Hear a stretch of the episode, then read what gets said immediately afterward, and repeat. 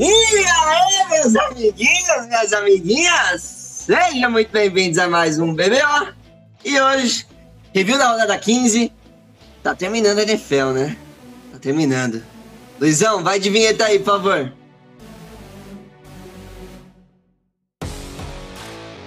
Começa agora o BBO. Olha Jamanta, olha Jamanta, A brisa da bola Eu sou o Luquinhas e hoje, dia 21 de dezembro, é o melhor dia pra gente olhar pro céu e ver Júpiter e Saturno próximos à Terra nos últimos 200 e tantos anos. E aqui em São Paulo tá nublado. Olá, sou o Leonardo. Algumas pessoas me conhecem como Greg, mas eu acho que eu não tenho um recado inicial hoje não. Então só. Oi. E aí, eu sou o Igão e o Adam Gaze vai obrigar o Colts a perder do Jaguars mais uma vez para evitar que o Trevor Lawrence vá para a FC Sul. E aí, eu sou o Marcelisco e eu queria lembrar vocês que amanhã é dia de solstício, hein? Olho no solstício. Hoje a gente tá o quê? Astronômico, astrólogo, ah, astrólogo não, né? É, é, já Amanhã, falei dia que eu 22, no caso ontem, porque a gente vai soltar no dia 23. É isso aí, espero que vocês tenham aproveitado o solstício de ontem. Bom, ótimo. O que, que tem de especial no solstício, além do, do dia? Bom, O dia aqui no hemisfério sul vai ficar iluminado por mais tempo que o normal, enquanto que o dia no hemisfério norte vai ficar iluminado menos tempo do que o normal. Eu chamo isso de reparação histórica. É, o foda é que os caras reparam historicamente daqui seis meses, né? O hemisfério norte pode ir pro caralho aí. E pra você que não ouviu o Ricardo, o Ricardo ali depois ele. Na verdade, você vai ouvir o Ricardo, né? A gente vai editar, porque é editar. É, entendeu? Então não adianta nada falar isso. Mas vai entrar no episódio. E agora falar do Ricardo aqui, ó. Vamos falar, vamos, vamos só encaixar esse último aqui já, por favor. Eu só não queria deixar de falar que Justin Herbert empatou o recorde do, do, do Mayfield de 27 touchdowns na temporada com essa vitória aí. E ele teve mais um drive da vitória agora, com ele mesmo fazendo QB sneak no final do jogo. O Lin Empurrando depois de entregar a bola. Não, é, então. Ele, ele, desse daí ele foi pulando. Os Chargers parece que nunca conseguem ganhar uma- um jogo que seja um jogo, vamos dizer assim, é um jogo que é pra ganhar, tá ali pra ganhar, eles conseguem deixar difícil, que normalmente perde, mas dessa vez eles conseguiram ganhar. Porque os Justin Herbert tá fazendo uma partida sen- sensacional, 250 jardas, dois touchdowns, entrando no quarto período, com os Chargers com a vantagem. Raiders empatam o jogo, fazem um drive de 12 minutos, 10 minutos e 52 segundos, na verdade. Jogam muito bem nesse drive. O Mariota que entrou no lugar do Eric Carr no comecinho do jogo. O Derek Carr foi, tava 4 de 5 no comecinho do jogo, teve que sair depois dos dois primeiros drives. E aí o Mariota entrou e jogou muito bem, na verdade, correu bem para mais de 80 jardas, lançou para mais de 200, teve touchdown, teve uma interceptação ali que entregou. Mas eu ia falar desse drive em específico porque eles gastaram bastante relógio. Josh Jacobs jogou muito bem, tiveram várias conversões de quarta descida. E aí o Raiders consegue empatar. Empatar não, passar. E os Chargers precisam do touchdown. Tô falando tudo bagunçado, né? Na verdade, os Raiders conseguem empatar, vai pra prorrogação. E aí os Chargers vão pra, pra prorrogação. Os Raiders fazem o field goal e os Chargers têm o drive da vitória. Mas no tempo regulamentar em si, a gente teve mais um erro de field goal. Ba- Badley teve dois erros de field goal nessa partida. Os Chargers teve a vitória na mão, mas só que não conseguiu desempatar o jogo, porque o Badley perdeu o field goal primeiro de, se não me engano, 46 jardas, depois um de 51 jardas, os dois últimos drives, onde o Justin Herbert, que estava jogando, que nem eu dei esses dados aí, ele teve um lançamento, uma tentativa de passe no quarto período. E isso fez com que os Chargers não gastassem relógio. Isso fez com que não gastassem relógio porque eles não estavam conseguindo as conversões é, cruciais ali, porque eles estavam correndo com a bola e fez uma corrida de 30, fez uma corrida de 20 e depois foi três jogadas, cinco jogadas chutou ao field goal. Depois mais, a mesma coisa praticamente para posicionar o time para field goal, também só em corridas e posicionou. Na hora que foi tentar ah, na terceira descida o passe, teve- levou um sec, porque tentaram um play action, não foi nem um passe direto, nem foi um shotgun ali, para colocar o Justin Herbert numa posição confortável. A gente sabe da linha ofensiva, né? E colocou no play action que voltou e o Badley errou. Mas só que aí no final, drive final, drive da vitória, Justin Herbert jogou muito bem, teve uma conversão longuíssima pro Jalen. É, é, Ja- Jalen. Não é Jalen. O Guyton, eu esqueci o primeiro nome dele, foda-se. O Guyton pra 40. Jalen Guyton, Pra 40, 50 jardas, que foi na linha de uma jarda, e aí, adivinha? Três corridas. sendo a primeira delas running back. Austin Eckler, formação I, aquele padrão. Que teve também no, no- durante o jogo que eu fiquei reclamando bastante, mas. Aí depois dois QB sneaks, onde um QB sneak fumble, recuperado na endzone, mas só pode depois nos dois minutos de prorrogação recuperado pelo mesmo jogador que sofreu fumble, então a bola voltou para os Chargers para mais uma tentativa. E aí sim, QB sneak de Justin Herbert. Justin Herbert passou de 300 jardas, dois touchdowns aéreos, touchdown terrestre, já tá igualado no recorde do Mayfield, mais 593 ou 596, agora não me lembro. Passa o Andrew Luck de, touchdown, de jardas aéreas e muito provavelmente na próxima partida contra os Broncos já passa em número de touchdowns. E agora, neste momento, mesmo com o Justin Jefferson jogando muito bem também contra os, os, os, os Bears, né?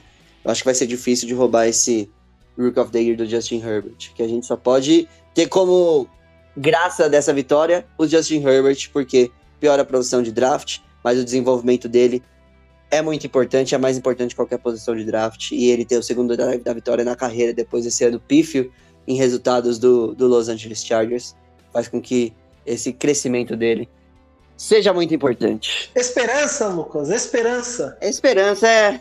Esperança que o Lin seja demitido de qualquer maneira, porque o. O calling dele, velho, Jesus Cristo, vocês precisavam Hum. ver nesse jogo. Eu, tava, eu mandei 90 mensagens pro Ricardo reclamando. Aí o Ricardo foi lá ver depois do jogo e ele falou: caralho, mano. Porque era, era uma coisa ridícula, era chamando o jogo terrestre quando não devia, era colocando o Justin Herbert em posição que é, complicava a conversão, que era esse play action depois. Ele foram, tipo, oito jogadas no quarto período, ou nove jogadas, e as nove jogadas foram de corrida. Aí coloca numa terceira para dois, terceira para três, mais uma jogada de corrida, não, passe. Porém, play action, todo mundo já esperava, todo mundo já tava em cima. É, foda, mano, foda. Então vamos lá, a gente começa então com os jogos de sábado, a gente começa com os jogos de Bills. Os jogos não, né? O jogo de Bills e Broncos, a gente começa com o Igor falando. Esse jogo que garantiu a equipe dos Bills na pós-temporada, porque garantiu a vitória da AFC East. E é a primeira vitória desde 62, sei lá que ano. E agora eles igualam os Colts nos últimos 25 anos aí. O número de 95, vitórias da- que 62. Eu sei, eu tô 95, zoando. Eu sei que não é 62, cara. Não, eu sei, mas é que eu quero dar o dado certo, né, pô? Porque o Josh Allen nasceu em 96 e é bem importante que a gente note que ele, ele fazia mais tempo que eles iam pros playoffs do que o Josh Allen era vivo, né? É, eu ia falar eles isso, não mano. ganhavam a divisão, né? Verdade. É, desde quando eles ganharam a divisão, era- o mundo era muito mais estranho. Não tinha o Josh Allen, o nosso MVP da temporada de 2020-2021, né? E também não- o Bill Belichick ainda treinava o- os Browns. Sim. Uma coisa bem estranha de se pensar. Só foram em 99, não sei lá. E o Colts ainda era dessa divisão, né? O Col- é, o Colts ganhou antes dos Bills. Colts faz tudo, né? Mas enfim, comentando aqui sobre o jogo. Foi um ótimo jogo treino. Uma bela é, forma de soltar a muscula, né? Recuperar os músculos, fingir que nada aconteceu. Foi um, um passeio o, do time de Buffalo. Foi, 30, foi 48 a 19 a partida. O jogo não fugiu do controle do Buffalo por um segundo. É, cara, foi simplesmente um monólogo, velho. O que o Josh Allen jogou, anotou quatro touchdowns, dois corridos e dois aéreos, fora outros três touchdowns que não valeram por conta de faltas do ataque, sendo que na mesma jogada ele precisou fazer três touchdowns, no mesmo drive no caso, né? Fez um touchdown, falta. Fez outro touchdown, falta. Fez outro touchdown, aí valeu. E o, o Zach Moss o Singletary apareceram um pouco melhor no jogo, conseguiram correr um pouco melhor, mas aí que a gente cai na realidade que é a defesa dos Broncos, né? E não dá pra dizer que eles estão bem assim. Mas o Stephon Diggs fez uma ótima partida, o Cole Beasley fez uma ótima partida, jogaram muito bem. A defesa então nem se fala, é, simplesmente jantou o, o nosso Drew Lock. Inclusive, você aí que está nos ouvindo que é hater do Drew Lock, você tem uma vida muito vazia. Tá? Você precisa canalizar melhor seu ódio, que nem faz, por exemplo, o Marcelisco, que canaliza o seu ódio contra o Russell Wilson, certo, Marcelo? Certamente, gastar ódio com um jogador irrelevante como o Drew Locke é perda de tempo. Exatamente. E, mas teve alguns aspectos pouco positivos, não é muita coisa, né? Mas teve coisas pouco positivas, como o Melvin Gordon, do qual o Luquitas deve sentir saudade até hoje, conseguindo anotar dois touchdowns corridos. É, mas o jogo pro lado do Denver foi muito improdutivo, foi um passeio, foi uma verdadeira foi um verdadeiro massacre, né? Foi uma tratorizada, tanto que em dado momento o Josh Allen estava tão confortável na partida que ele estava conversando de boa, perguntando pros colegas de time quantos pontos será que eles iam fazer. Então, assim, não tem muita coisa para falar. É, tudo que eu falar aqui agora vai ser repetindo o quão massacrante foi esse jogo. E eu fico feliz pelos Bills, né? Todo mundo aqui gosta dos Bills nesse podcast. Se você não gosta, você tá ouvindo o podcast errado. E ver eles ganhar a divisão depois de tantos anos é algo que aquece o coração, né? Esse 2020 tão trágico, ter uma notícia boa é muito bom. Quem sabe a gente não tá vendo o nascimento de um dos, dos quarterbacks que vão marcar essa geração, né? A gente viu o Do- do MVP? aposentar, A gente, a gente viu o Peyton Manning aposentar, tá Tom Brady Drew Brees encerrando a carreira, daqui a pouco Aaron Rodgers, e eu acho que o Josh Allen pode marcar essa geração, cara. Ele tá jogando muito bem. Sim, não, tá jogando realmente muito bem. Tanto que eu fico brincando aqui dizendo que ele é MVP, que ele é MVP. Quer dizer, brincando, né? Tô falando um fato que vai ser ignorado pelo jornalista. Tá, não é só o fato da tabela do Bills ter sido fácil que ajudou a desenvolver ele esse ano. Ele tá numa crescente desde o ano passado. Quem não analisou isso ano passado perdeu o bonde da história e tá perdendo agora, tá correndo atrás pra tentar alcançar.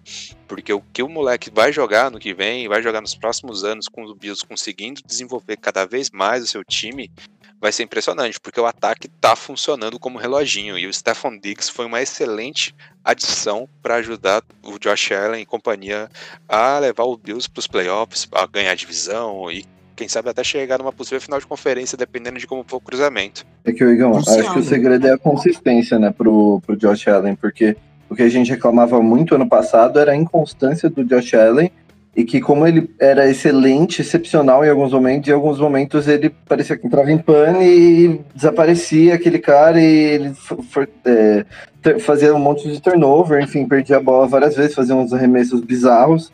E, bom, ele não tem tido esses descontroles na partida, nas partidas, tanto que é, esse ano agora chegou nesse momento final da, da campanha, o Buffalo teve adversários difíceis, ganhou de todos os adversários difíceis, e agora quando pega um adversário mais fraco, surra e vai caminhando a passos largos aí para quem sabe roubar a segunda vaga aí do, do Pittsburgh e jogar contra o sétimo wild card em casa, tal. Acho que aí já já contribui bastante para você ir para uma semifinal de conferência, já garante que, sei lá, você foge do, do Mahomes também, enfim, já garante um monte de coisa, né? E, é, e, bom, acho que tudo isso vem dessa consistência que ele tem, tem- vem tendo essa temporada. E eu arrisco dizer, inclusive, que nessa temporada ele é o melhor quarterback do segundo tier, abaixo de, tipo, Russell Wilson, Mahomes e Aaron Rodgers. Talvez ele seja o melhor quarterback desse segundo tier. Fora dos top mais óbvios, né? Sim, digo desse ano, né, claro, mas é bem, bem capaz, assim. Mas enfim, é, se vocês não quiserem falar mais nada, já vamos passando pro Packers já. Vamos passando, então. Vamos que vamos. Pode passar aí, Greg, por favor. Ou então eu vou chamar o jogo aí, porque o Luquitas passou a bola pra mim, ou... Ô Luquitas, você que vai, vai pagar de comentarista agora, você, por favor, pode falar desse jogo aí do, do Packers e Panthers, que, que teve uma, uma jogada bizarra, né, no, quando o Panthers estava perdendo, acho que era de 14 a 3, se eu não me engano, era a primeira pra gol na, na linha de uma jarda, e aí o, tinha que fazer o QB sneak, só que o QB sneak que o, que o Matt Rule chamou foi um QB sneak por baixo, né, que, ela- que era só ele empurrar por trás do center, e daí ele foi tentar pular por cima, daí deram um tapão na bola, e enfim, o Kevin King recuperou e correu 50 jardas. O que, que você achou disso aí, Luquitas? Fala pra mim. Ah, mano, eu achei que Carolina entrou no primeiro tempo totalmente apagado e, e foi resultado. Essa jogada foi um dos resultados que trouxeram esse primeiro tempo 21 a 3, que aí o Green Bay Packers praticamente saiu do jogo e deixou o Carolina até chegar um pouco mais próximo e ficou com esse jogo de uma posse de bola que foi nada do que a partida foi, porque na verdade ela foi um amasso dos Packers, né? Essa, essa jogada aí trouxe pra gente ver como um, um time ali tava ligado e outro time não tava ligado. E mesmo sem o quarterback jogando o melhor futebol, que foi o Aaron Rodgers, o Green Bay Packers acabou com o jogo logo no primeiro tempo, porque o Aaron Jones jogou demais. O Aaron Jones ele teve um total de 145 jardas para 20 carregadas, teve seu touchdown. O Aaron Rodgers correu pro seu touchdown e foi, foi ele. Não errou muito. 20 de 29, não teve interceptação. 143 jardas, teve seu touchdown. E a grande maioria dessas jardas, de novo, no primeiro tempo, que o segundo tempo praticamente desligaram, né? A sua dica de fantasy da semana passada, o Tony fez o touchdownzinho dele. Os outros do jogo aéreo não jogaram tão bem, não tiveram números tão expressivos, apesar do Davante Adams ter sete recepções, o que numa PPR já, já ajudou bastante. E isso. Sim, eu tinha ele numa, numa PPR e nessa nossa, na nossa ele fez 5 pontos alguma coisa e na PPR fez 11. Eu fiquei tipo, porra, aí é foda. Mas enfim, continua. É, nos, aí, aí a gente depois um dia vai falar ainda sobre nossas ligas, as pontuações, porque sete recepções para 42 jardas, não sei se. A gente já falou, inclusive. Não, mas a gente vai falar aí em detalhes, não sei. A gente vai ter uma, uma, uma para pelo menos explicar como, como foi a semana passada. A gente vai ter uma intertemporada longa, né? A gente tem bastante assunto para abordar. É, a gente, pode fazer um review da nossa Liga de Fantasy, né? Que inclusive Coffee Coffee, eu tô na final, Coffee Coffee. É verdade. Eu, mano, eu nem vi se eu ganhei do G7, se pá, vai precisar dos jogos de hoje. Vai precisar do jogo de hoje. Mas é no, no Consolation. Vai precisar dos jogos de hoje, né? Mas então, aí indo pro time de Carolina, o desempenho no primeiro tempo foi um desempenho muito apagado. Teve jogadas de pânico, igual essa daí. Parecia o Chargers chamando um QB sneak, enquanto um, um- um- metade do time tava combinado, metade do time não tava combinado. Nesse caso foi o quarterback, né? Onde, como o Greg bem, bem descreve, só tem que empurrar atrás do center. Mas ele pulou e foi muito estranho. Mas é aquele jogo de Ted B, né, mano? A gente sempre falou. É, o Ted B é arroz, arroz com feijão. Normalmente ele não vai errar muito, mas também não vai ganhar o jogo sozinho pra você. Foi ali 250 jardas, teve um touchdown total, que foi touchdown corrido. O Mike Davis ele não apareceu tão bem quanto outras partidas, as- as- os números deles foram ok, só 59 jardas para 14 carregadas, né? Mas eu acho que de ponto positivo a gente tira que dois receivers nesse mesmo jogo passaram de 100 jardas. Não, passaram de 100 jardas não, passaram de mil jardas na temporada. Dois receivers do Panthers, que é o DJ Moore e o Robbie Anderson, né? Anderson tinha jogado bem semana passada, tinha ficado bem pertinho. E agora o DJ Moore teve uma partida muito boa, com seis recepções, 131 jardas. E acabou que os dois passaram de mil jardas. O que, sinceramente, acho que ninguém esperava que o ataque fosse produtivo de alguma maneira esse ano, né? Faltavam peças, o McCaffrey era o único ponto e ele machucou. Não jogou a grande parte da temporada e mesmo assim os Panthers conseguiram ter um ataque ok. Oito das dez derrotas desse ano foram por apenas um ponto, sabe? Ou uma, part... uma posse de bola. Então, mostra uma evolução de uma equipe que a gente não esperava muita coisa. E acho que o ponto mais positivo dessa, dessa partida para os Panthers foram cinco sacks. Eles tiveram em cima da equipe de Green Bay. A linha ofensiva a gente exaltou no último, partida, no último episódio. O Aaron Rodgers tinha sacado, se eu não me engano, 13 vezes no ano. Para ser cinco vezes nessa partida só. Era 13 ou 16. Então, um bom desempenho. Para mais um draft aí, eles vão estar bem posicionados. Mais um draft que eles vão poder montar o time. Quem sabe eles não conseguem o quarterback do futuro nesse draft, que tá cheio de quarterback, né? Mas é isso que a gente tem pra temporada dos Panthers. É ganhar não ia mudar muita coisa. E jogar uma partida, pelo menos no segundo tempo, recuperando. Vai ser muito bom. Já pra Green Bay, first, é, first seed ali da NFC. E não, tá, não ficaram é, satisfeitos com o resultado do segundo tempo, né? Poderia ter jogado muito melhor, poderia ter jogado uma partida que não fizesse os pontos e relaxasse. E eles não vão poder jogar assim no playoffs. Mas vamos ver como é que vai ser. A gente confia no Rodgers, mas vamos ver se eles não fazem o mesmo papelão que foi no, na final do ano passado, né? Se eles forem. Que se eles forem first seed, eles já estão garantidos nas semifinais de conferência. Alguém mais vai mandar um papinho aí sobre esse jogo ou não? Ao contrário do torcedor do Saints que perdeu essa semana, mas a gente vai falar disso, mas vai sair de cabeça erguida, confiante, com chance de ser campeão, o torcedor do Packers tem que sair desse jogo um pouquinho cagado, né? Porque ganhou por pouco, não jogou bem, é preocupante. Eu só queria reforçar que o melhor Aaron do Packers é o Jones e não o Rodgers. Ai, caralho. Outra coisa, eu, ouvi- eu- eu li alguns comentários no Twitter de que ah, o Aaron Rodgers não tem ajuda, não sei o quê. O Aaron Rodgers tem um dos melhores recebedores Quem mais da tem NFL. ajuda? O Aaron Rodgers tem uma das melhores linhas ofensivas da NFL e o Aaron Rodgers tem um dos melhores running backs da NFL. Então, pelo amor de Deus, né, gente? Com um ótimo treinador com uma mente ofensiva que ajudando ele a desenvolver jogadas e tudo mais, que é o Exato. LaFleur. Candidato a, a- a técnico do ano, eu acho. Não sei se ele ganha, eu não daria o prêmio pra ele, mas eu acho que ele tem que ser considerado. Considerar pra esquecer. Sim. É, na verdade, a gente sempre falou, né, de Mike Tomlin. A gente agora pode colocar o Sean McDermott mais na, no papo, né? Ah, Uma vez que o Mike Tomlin não, não tá fazendo a temporada perfeita em, em vitórias pelo, pela, blá, blá, pela equipe de Pittsburgh. E não falamos dele, né? Não falamos do. Eu sempre confronto com o Shanahan. Filha da puta. Matt É LaFleur. o filho da puta, exatamente, é o filho da puta.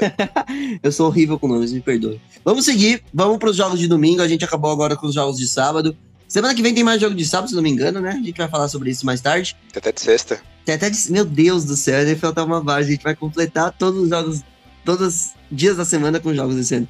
E a gente vai pra Lions e Titans, a gente vai pro Gregão.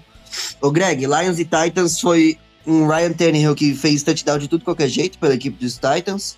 Foi um Derrick Henry que teve mais uma vítima num Steve Arm maravilhoso durante esse jogo. E foi o que a gente falou, né? Um jogo que poderia ter muitos pontos, principalmente pela defesa dos Lions ser tão vulnerável, mas a defesa dos Titans também é, um- é ligeiramente vulnerável, vamos poder dizer assim, 46 a 25. Assim, eu passei a, a nossa prévia falando estatísticas né, dos times para comparar como o ataque do, do Titans ia simplesmente dominar a defesa do Lions. E foi o que aconteceu. Assim, quase não teve jogo. O Titans dominou o primeiro tempo, aí ali no começo do, do segundo tempo o Lions chegou a dar uma assustadinha ali, não sei o que. Aí conseguiu o safety, conseguiu o touchdown. Só que assim, é, logo depois, quando o, o Titans é, fez um, um touchdown e aí eles pegaram a bola no começo do, do quarto período de novo, o Stafford já estava sendo massacrado, massacrado, massacrado. E, poxa, te- teve um snap que inclusive ele sofreu um fumble que a bola veio muito baixa e tomou uma paulada do cacete. E, poxa, é, fica com dó do, do Stafford, né? Porque ele teve que sair do jogo o treinador decidiu tirá-lo, porque já estava 39 a 18, se eu não me engano, naquele momento, ou não, 31 a 18, eu acho. Mas enfim, é, decidiu tirá-lo do jogo porque ele já estava apanhando demais. Com o Chase Daniel, aí o Lions não vai arranjar nada mesmo. Derrick Henry teve uma ótima partida, e como eu falei, todos os jogadores é, de ataque tiveram partidas pelo menos ok. O A.J. Brown não foi excepcional, mas teve uma partida ok. O Corey Davis teve aquele touchdown longo de 75 jardas, foi bem na partida. Jonas Smith também apareceu em momentos importantes. O Derrick Henry foi muito bem. E o Tannehill continua sendo consistente, como ele vem sendo consistente. E, pô, tudo que tem pra falar do Titans é isso, que é um time consistente pra caralho, porque mesmo que não tenha uma defesa top de linha, é, assim, a OL do Lions, primeiro, ela é tão ruim que ela conseguiu ser pressionada pela DL do Titans, que não tava conseguindo fazer bosta nenhuma. Isso aí já é pra mostrar quão ruim é a OL do, do- da equipe de Detroit. E, poxa, o, o Titans, assim, eles conseguem ganhar os jogos da maneira como eles. Como eles assim, o script deles, eles sempre conseguem manter o script independente de como o script do jogo for. E eles sempre vão dominar os jogos por causa disso. E eles têm um monstro no Derrick Henry. e, Bom, é, temporada do Lions já basicamente acabou. É, agora tem que procurar um head coach e um general manager pro ano que vem. É, não sei se vão trocar o Stafford, mas talvez o Stafford peça para sair. E o Titans, assim, basicamente achou a receita para o sucesso, né? Agora, a partir de, de agora, basicamente continuar reforçando a OL, que é muito importante pro tipo de jogo deles, e a defesa.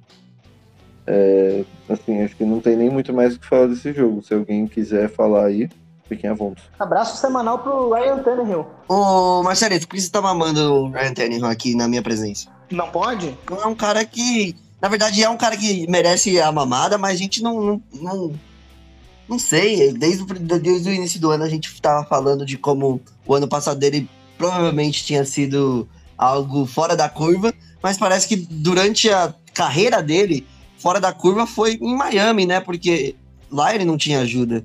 E aí, indo pros Titans, indo pra um time organizado, né? Essa é a temporada de afirmação dele, assim, tipo, porque o ano passado foi a breakout, foi tipo, ele voltando a aparecer no Spotlight, é, assumiu a titularidade, foi muito bem e tal, teve a campanha lá nos playoffs que foi magnífica, mas o ano, esse ano tava todo mundo esperando pra ver se ele era o cara que ia merecer aquele contratão que ele recebeu lá, e que muita gente criticou.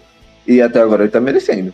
Desculpa, mas a- até agora ele tá fazendo por merecer tranquilo, na real. Até agora ele tá merecendo mesmo. Tá mesmo. É que tem alguns caras que surgem meio do nada, né? Tipo, a carreira dele tinha, entre aspas, acabado. Aí ele foi ser reserva em Tennessee, ele teve a oportunidade de jogar e jogou muito bem. Só que aí o que acontece com muito quarterback é, depois de um ano de fita, as defesas adversárias conseguem montar esquemas para te parar. Então, para você ser bom mesmo, você tem que ser um cara que toda semana se adapta, faz coisas novas, passa por cima de defesas que estão se preparando para ganhar de você.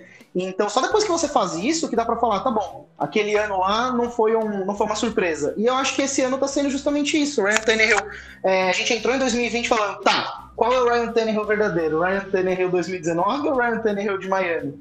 E eu acho que o Ryan Tannehill verdadeiro é o de 2019 é, livre do Adam Gaze, ele virou um jogador que a gente pode respeitar. Olha que linda a história de amor dele. é, e acho que a história de amor agora virou ele e o Arthur Smith, né? Porque ele na mão do Arthur Smith tá sendo essa maravilha, esse, essa sensação. E acho que ele não vai querer sair do lado do Arthur Smith tão cedo, não vai querer que o Arthur Smith saia de lá tão cedo. Verdade. Queria fazer uma pergunta pro Marcelo, baseado no raciocínio dele, do Tannehill. Vai. Então, apesar do Sam Darnold ser de USC, gente pode confiar nele se ele estiver livre das garras de Adam Gaze? Eu acho que essa vai ser a, a grande pergunta, né? Eu, no que, eu acredito que o Sandarno tem talento, mas enquanto ele não botar o potencial para jogar, a gente vai ficar sempre pensando que a carreira dele foi estragada pelo Adam Gaze e pronto. Vamos ver se ele livre do Adam Gaze joga, mas essa interrogação é enorme, porque aonde Sandarnold vai jogar ano que vem? Ao menos, ao menos a gente pode falar que o Sandarnold ele tem a carreira que não veio desenvolvendo até agora. Ele teve uma carreira que ele não chegou ao potencial, mas a gente não culpa ele. Então ele tá, tá numa, numa situação boa. A gente culpa o É, então, técnico não. dele. É porque a gente culpava o Tannehill e não botava nenhuma esperança nele, né? E aí agora todo mundo só elogios ao camisa 17. Qual, qual que seria o paralelo válido de a gente fazer ao Darnold em relação a isso, sendo que ele também é bastante criticado e sofreu do mesmo mal, né?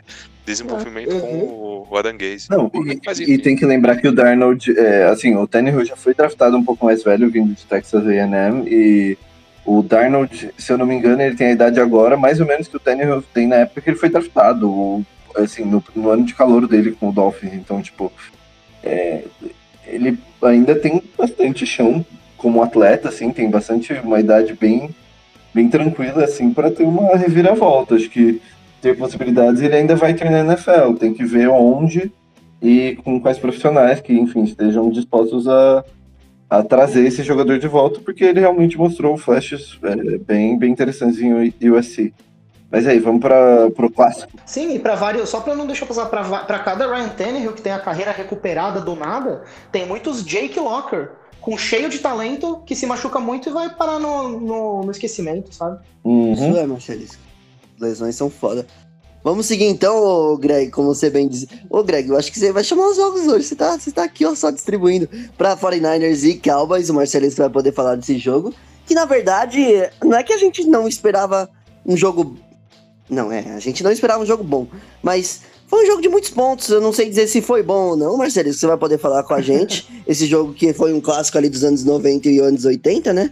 Mas foi 41 a 33. Foi um jogo bom ou foi só um jogo cheio de pontos? Cara, foi um jogo bem legal, um jogo interessante, porque não só ele teve muitos pontos, como ele teve jogadas sensacionais, né? Eu queria chamar a atenção, não vou me delongar muito nesse jogo, porque é, por melhor que seja um jogo entre dois times com a qualidade que 49ers e Cowboys têm esse ano, não merece tanta nossa atenção assim. Mas na verdade foi um jogo de alta pontuação, 41 a 33.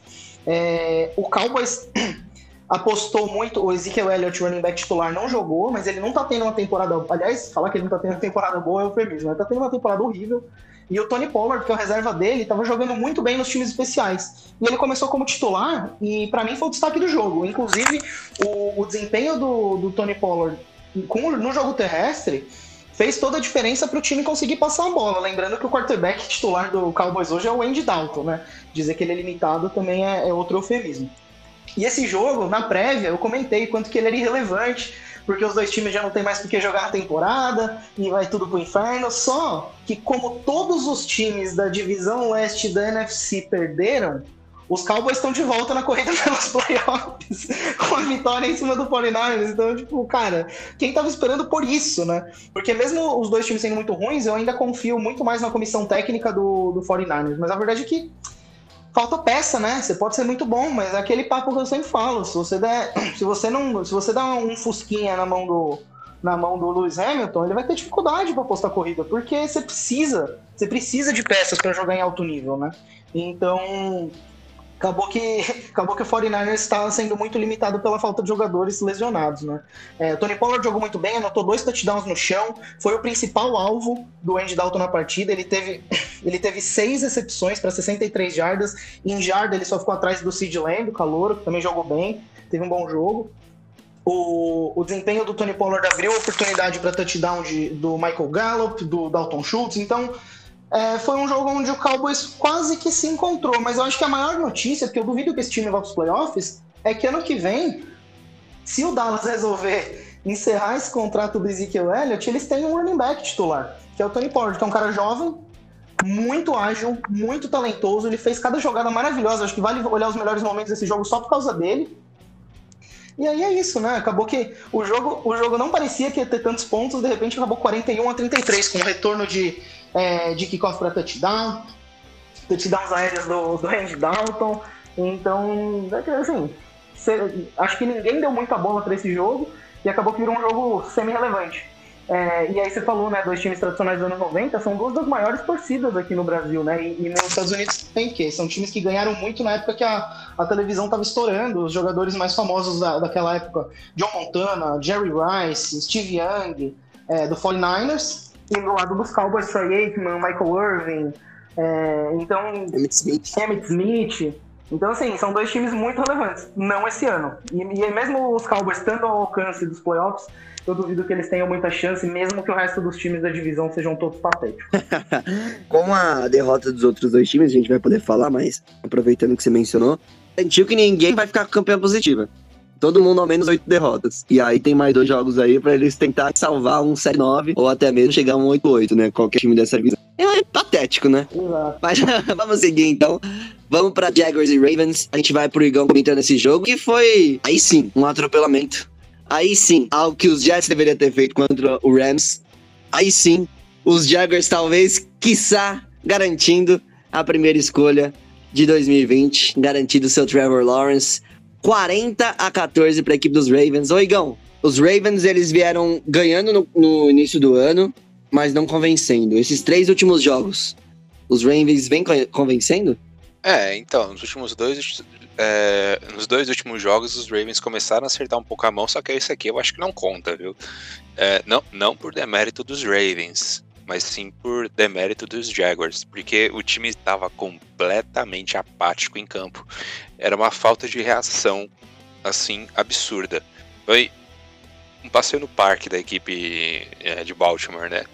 O Lamar Jackson não teve nenhuma dificuldade a partida inteira. Tá, teve poucos momentos de dificuldade a partida inteira, mas era coisa muito tosca, cara, porque, por exemplo, no momento em que o Lamar. Ó, se liga, teve uma jogada que foi sensacional. O Lamar Jackson sofreu um sec e soltou a carne, cometeu um fumble. Aí o left tackle do, do Baltimore, que agora me fugiu o nome dele, ele pegou a bola e, tipo, normalmente quando um. Orlando Brown. Não, não é Orlando Brown, não. Então não é o left tackle. Acho que é o left guard, talvez. O guard eu não lembro o nome, desculpa. Eu, não... eu vou ficar devendo essa informação pro cara ouvinte. Eu tô meio limitado de tecnologia aqui agora pra fazer pesquisa. Eu já, Peço já mi- descubro. minhas desculpas. Ele recuperou a bola, o left tackle, e normalmente quando um cara da OL recupera a bola, ele fica ali no chão e a jogada para ali, recua as jardas e beleza, vai de novo pro próximo snap. Ele pegou a bola e começou a correr e correu 13 jardas, cara. Tipo, a defesa do Jaguars estava completamente aberta. Se o Lamar tivesse desvencilhado e quebrado aquele tackle, ele ia correr fácil mais de 20, talvez até 30 jardas. Aquilo ali já foi lá no quarto quarto. Foi um sintoma do quão apático a equipe de Jacksonville tá a tudo que é imposta a ela. Não tem reação, não tem poderio ofensivo.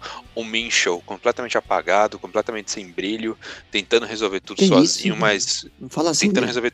É, é triste, cara, é triste, mas ele tá tentando resolver tudo sozinho, só que não tem mais muita opção, não tem mais muita escolha, não tem mais muita alternativa. E o James Robinson, que foi uma grata surpresa para a equipe do Jacksonville esse ano, também não conseguiu produzir nada. Foram 16 tentativas de carregada para 35 jardas, é uma média de duas jardas por carregada. Não, e ainda saiu machucado depois. Ele, tá- ele veio questionable pra esse jogo, né? E saiu machucado no quarto quarto, tiraram ele do Sem jogo. produzir E nada. lamentável, né, mano? Tipo, é muito triste porque ele tava tendo uma temporada sensacional. Ainda teve uma atuação razoável para quem colocou ele no Fantasy, foi 11 pontos nas ligas PPR. Mas, assim. É aquele tipo, ponto, ele recebeu o passe e fez um touchdown recebendo. Exato, mas, tipo, é complicado, né? Porque ele era uma das únicas peças que estava sendo consistente, aí com ele fora, fica mais complicado ainda. O DJ Shark também anda muito apagado essas últimas semanas, é foda. É, então, o ataque do Jaguars muito sumido, cara. Tipo, foi dominado pelo Patrick Quinn, pelo Humphrey, pelo Williams. E aí deu no que deu, né? 40 a 14 fora o baile. Foi. Foi fácil. Quando você vê vídeo de highlight no YouTube desse- do- dos jogos da semana, normalmente eles têm uma média de 13, 14, 15 minutos. Esse jogo foi tão controlado e tão apático que tem 9 minutos no YouTube. Tipo, não tem momento pra mostrar, tá ligado? É só os touchdowns e acabou. Não aconteceu nada no meio da partida. É, Jacksonville não fez ponto no primeiro tempo inteiro, né? Não fez ponto no primeiro tempo. É, foi fazer lá no final do terceiro quarto. Quase que não faz nos três primeiros quartos. foi, foi feio. Essa que é a realidade. Foi feio. E aí é uma, é uma partida é, boa de se pegar pro Baltimore, que apesar de a gente não conseguir ver todos aqueles problemas estão corrigidos, tanto na defesa quanto no ataque que o time apresentou na metade da temporada, pelo menos é aquele gás assim de olhar agora e pensar, porra, a gente consegue garantir talvez a vaga no wild card, porque o Dolphins, que é o rival direto deles agora nessa briga, tem uma tabela muito mais complicada do que o Baltimore. Baltimore agora enfrenta o Giants, que se não vier com o coach McCoy, com certeza perde, né? Acho que todo mundo aqui concorda com isso. E depois o Bengals, que já acabou a temporada, já perdeu tudo depois que o Joe Burrow se lesionou. Enquanto que o Dolphins vai enfrentar os Raiders, que é um time ainda bem carne de pescoço, apesar da inconsistência é, galopante, e o Bills. Então, a tabela para o Baltimore é muito mais tranquila nesse momento de talvez conseguir assegurar mais duas vitórias e brigar com mais é, força, com mais severidade pela, pela vaga do playoff. Só que até lá precisa estar resolvendo aqueles problemas. E essa partida foi tão assintomática, foi tão insossa, foi tão. Sabe, é, chuchu que não tem gosto de porra nenhuma? Foi tipo isso. Não deu, não deu para tirar alguma coisa do Baltimore. Porque o Jaguars é muito, muito ruim que não serve de termômetro. Não é porque o problema tá nos Ravens, é porque o outro time é. Porra, vai tomar no cu. Foi um jogo treino, tá ligado? Ó, pra, pra eu me permitir ser otimista aí com o torcedor do Baltimore, que de fato dá pra tirar nada de ganhar de um time tão horrível, né?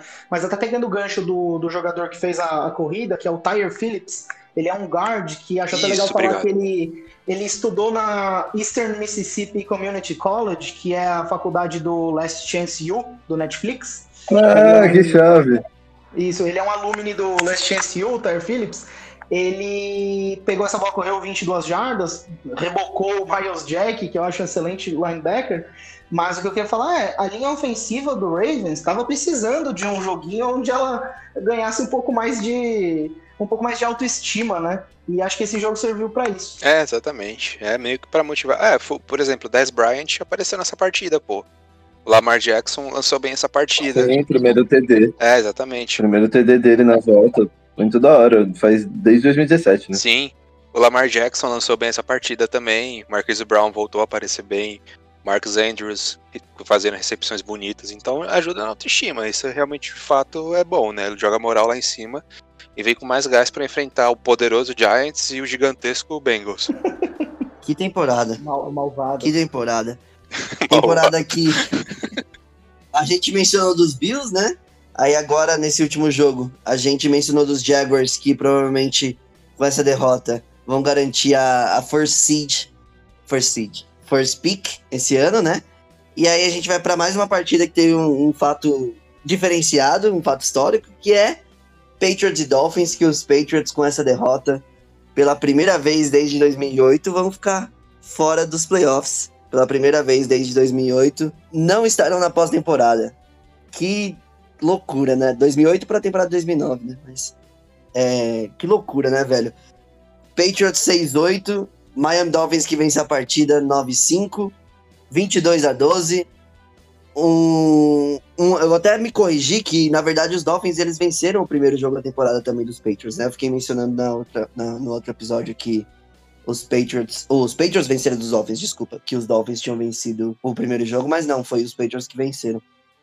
E esse jogo foi um jogo onde a gente tem até o final do terceiro quarto, o jogo tava 9 a 7 Um jogo que tava bem complicado, era um jogo que as defesas estavam se sobressaindo, não é toa, Bill Belichick gênero defensivo, o Brian Flores que saiu da, da, da árvore do Belichick também em fazer um trabalho excelente, principalmente com defesa e special teams, mas aí chegou o quarto período, e onde foi o jogo terrestre do Dolphins encaixado, onde foi o Tua conseguindo fazer jogadas importantes e conseguindo decidir esse jogo, que foram dois touchdowns no quarto período para a equipe de Miami, dois do Tua, né, correndo, mas também com o Salmon Ahmed, eu nem sabia que existia, jogando muito bem, 23 carregadas, 122 jardas para o TD, e o Matt Breida também aparecendo, principalmente nesse, nesse quarto período, ou nesses dois últimos drives, né, que começou no terceiro período e foi pro quarto, com 12 carregadas e 86 jardas. Posso fazer um comentário sobre o Salvão Renato rapidinho, só porque você comentou dele? É, o Tom Pelicero falou ontem, é, eu vi essa notícia e achei importante citar.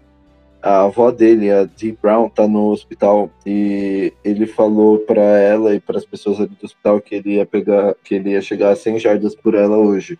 Ele prometeu para ela. Daí o, o Miami não tinha tido um jogador que um running back passava é, de 100 jardas em, duas, em dois anos. Daí o Hamed foi lá e correu para 114 jardas e um touchdown. Então acho da hora que ele que ele tenha conseguido fazer isso para a avó dele. E o apelido que a avó dele deu para ele é Real Tira. E sinceramente eu acho que eu prefiro ele como Tira do que o outro lá, que eu não gosto de nem falar o nome. é, mano, foi uma partida muito boa dele, velho. E assim, é engraçado por ter sido tudo, a maior parte do, do, das jardas e dos touchdowns, dos pontos desse jogo inteiro foi produzido no último período, né? Então o finalzinho foi um jogo interessante. O, o, o próprio Armed ele teve ganhos de 30, teve ganhos de 10 em drives seguidos que foram os que pontuaram, culminaram no touchdown do Tua, né? Foram dois touchdowns terrestres, apesar de não ter touchdown aéreo.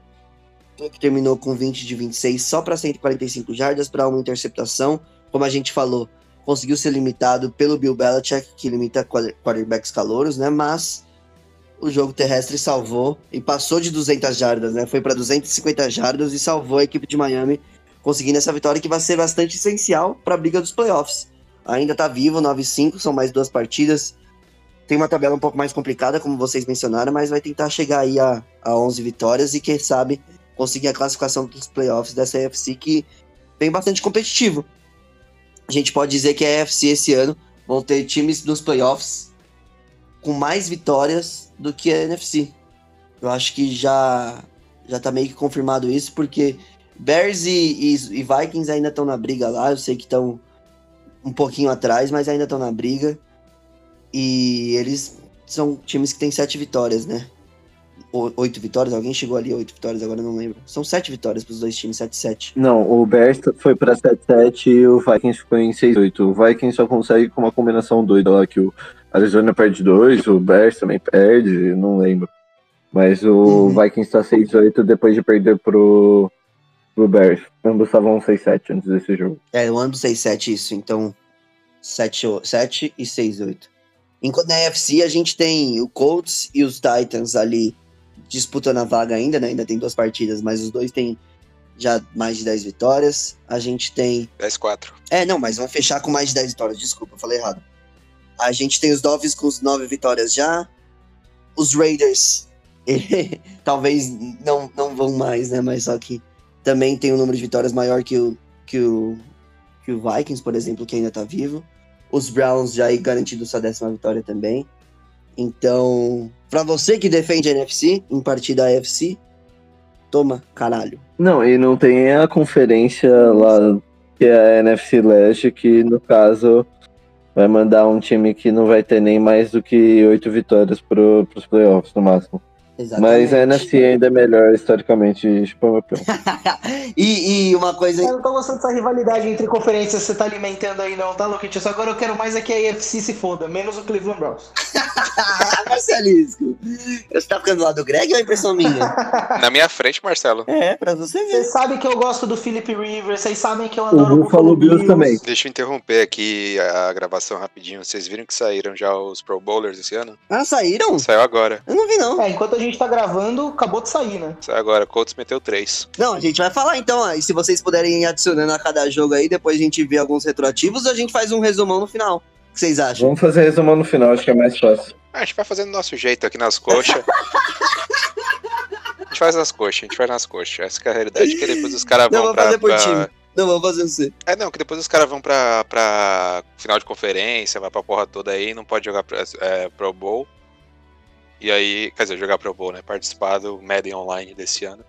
E aí, entre os outros caras nada a ver, então vamos fazer do nosso jeito aqui, nas, nas coxas, na grosseria mesmo. Aí, aí depois acaba um Trubisky em É, problema. vamos não incluir mais coisa que a gente já tá demorando, na real. Ô, Ricardo, então fala do seu jogo, caralho. Esse jogo que me fudeu também nas minhas apostas, porque eu falei menos de 60 pontos, né? Não é possível. Não é possível. E esse jogo teve 60 pontos. Bears É, ganha de esse jogo- 33 a 28, foi isso mesmo? A 27. A 27. Foi ter 60 pontos cravado. Filha da puta. É, sim, esse jogo, né, era vale a vida ou morte nesse, nessa disputa aí pelos playoffs na conferência mais forte, mais animada e mais legal da NFL. Ah, cala a boca. Ah, é um pouco verdade isso. Cara, o, o, o Bears, é, assim, dominou o jogo, na, verdade, né? Apesar do, do placar ter ficado próximo, o Bears saiu na frente, em nenhum momento o Vikings é, che- chegou a, a, a- ter a liderança, então, assim, foi um jogo bem seguro do ataque do Bears, sobretudo, mais do que a defesa.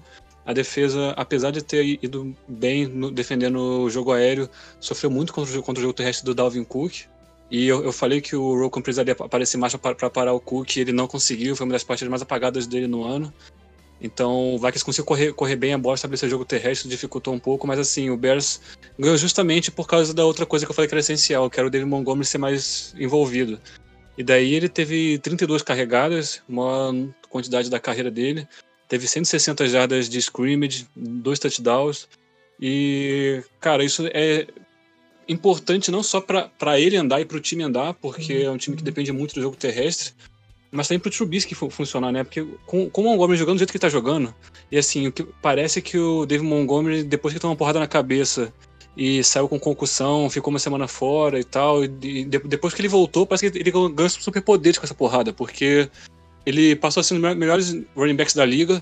Nos últimos quatro jogos, ele tá com quase 600 jardas de scrimmage, vários touchdowns, é o melhor ru- running back no... Ele correu 30 vezes, não foi, Rick? Oi? 32. Ele correu 30 vezes. 32, 32 vezes, vezes. mano. Que, que absurdo, velho. Os caras usaram ele até a exaustão, né? E com, com- assim, com razão, né? Óbvio, ele tava jogando pra caralho. É, usaram a exaustão e corretamente. Inclusive, só um parênteses: esse superpoder que o David Montgomery ganhou chama parar de ser sabotado pelos colegas de equipe e técnico. E tem linha ofensiva, né? A, a linha ofensiva agora que é, teve quatro jogos seguidos com a mesma linha ofensiva, não, não todos os titulares, teve tem até undrafted rookie do ano passado que, que acabou entrando, mas que tipo tá engrenando, tá jogando bem.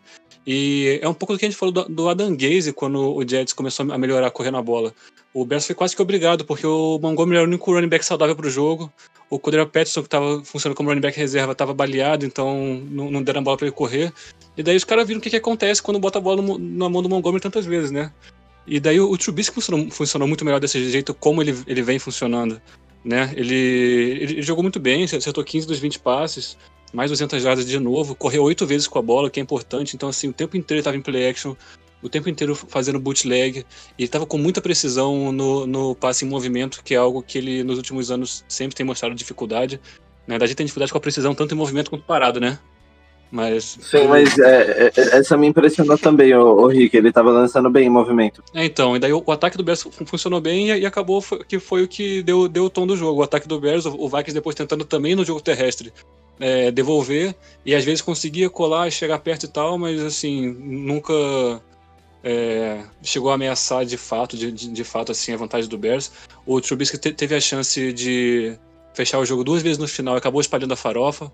Uma interceptação que ele, que ele lançou na endzone, que na verdade foi, foi muito bem feita ali pelo Cameron Dentzer do, do Vikings, e aí depois a defesa do Bears pegou a bola de volta, e aí o Trubisky não conseguiu forçar para ganhar o jogo. O Cairo Santos foi lá chutou um field goal, ele acertou quatro nessa partida. O Cairo tá com 22 field goals consecutivos certos, incluindo um de 55 jardas no meio, que é o modo da carreira dele. Ele tá realmente na temporada absurda. É, isso tem que ser falado. É, eu duvidei bastante dele quando ele chegou. Então, assim, o Bears se encontrou e tá bastante vivo na, na briga pelos playoffs. Fico um pouco receoso com os papos que começam aí, que é algo que o Marcelisco vem dizendo desde julho, e vocês podem ouvir em todos os nossos programas lá da off-season, dele dizendo que o pior cenário pro Bears era trazer o Foles e o Trubisky se, prov se provar um quarterback melhor, se mostrar melhor, porque daí como que faz agora, né? O Trubisky vai virar free agent, o Foles tá com contrato no ano que vem, o Trubisky ele é sim melhor que o Foles, mas ser melhor, a melhor opção entre os dois não quer dizer que ele é uma boa opção. Então, enfim, problemas para de, depois que a gente tiver classificado para os playoffs, né? E, Rick, o, você mencionou as falas do Marcelisco. O Trubisky tá tentando fazer aquela enganada de sempre, final do ano jogar bem, quiçá levar o time para os playoffs também, ou ser levado pelo time, e aí pedir mais um ano de contrato. Não, e o Trubisky, assim, ele realmente tá jogando muito bem, viu? É, se você pegar o número dele contra o Foster, tem comparação.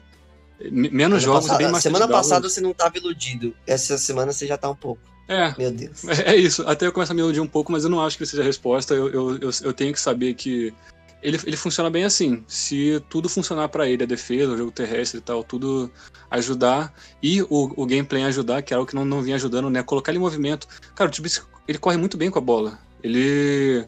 Na temporada que ele foi pro Pro Bowl, ele teve 400 e poucas jardas terrestres, ele, foi, ele, ficou entre os líderes em, em, entre os quarterbacks. Ele, se não tivesse movimento, ele não é um pocket passer. Nunca foi e nunca vai ser, sabe? Então, assim, é essencial.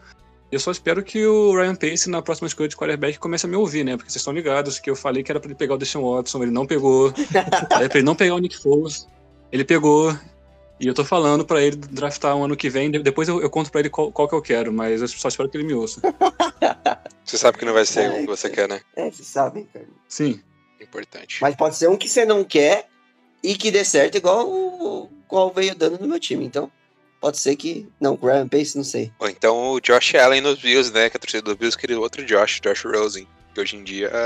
Verdade. Tá aí, né? Hoje Tá em aí dia na ele vida. tá lá se preparando pra ser craque no Tampa Bay Buccaneers daqui dois anos.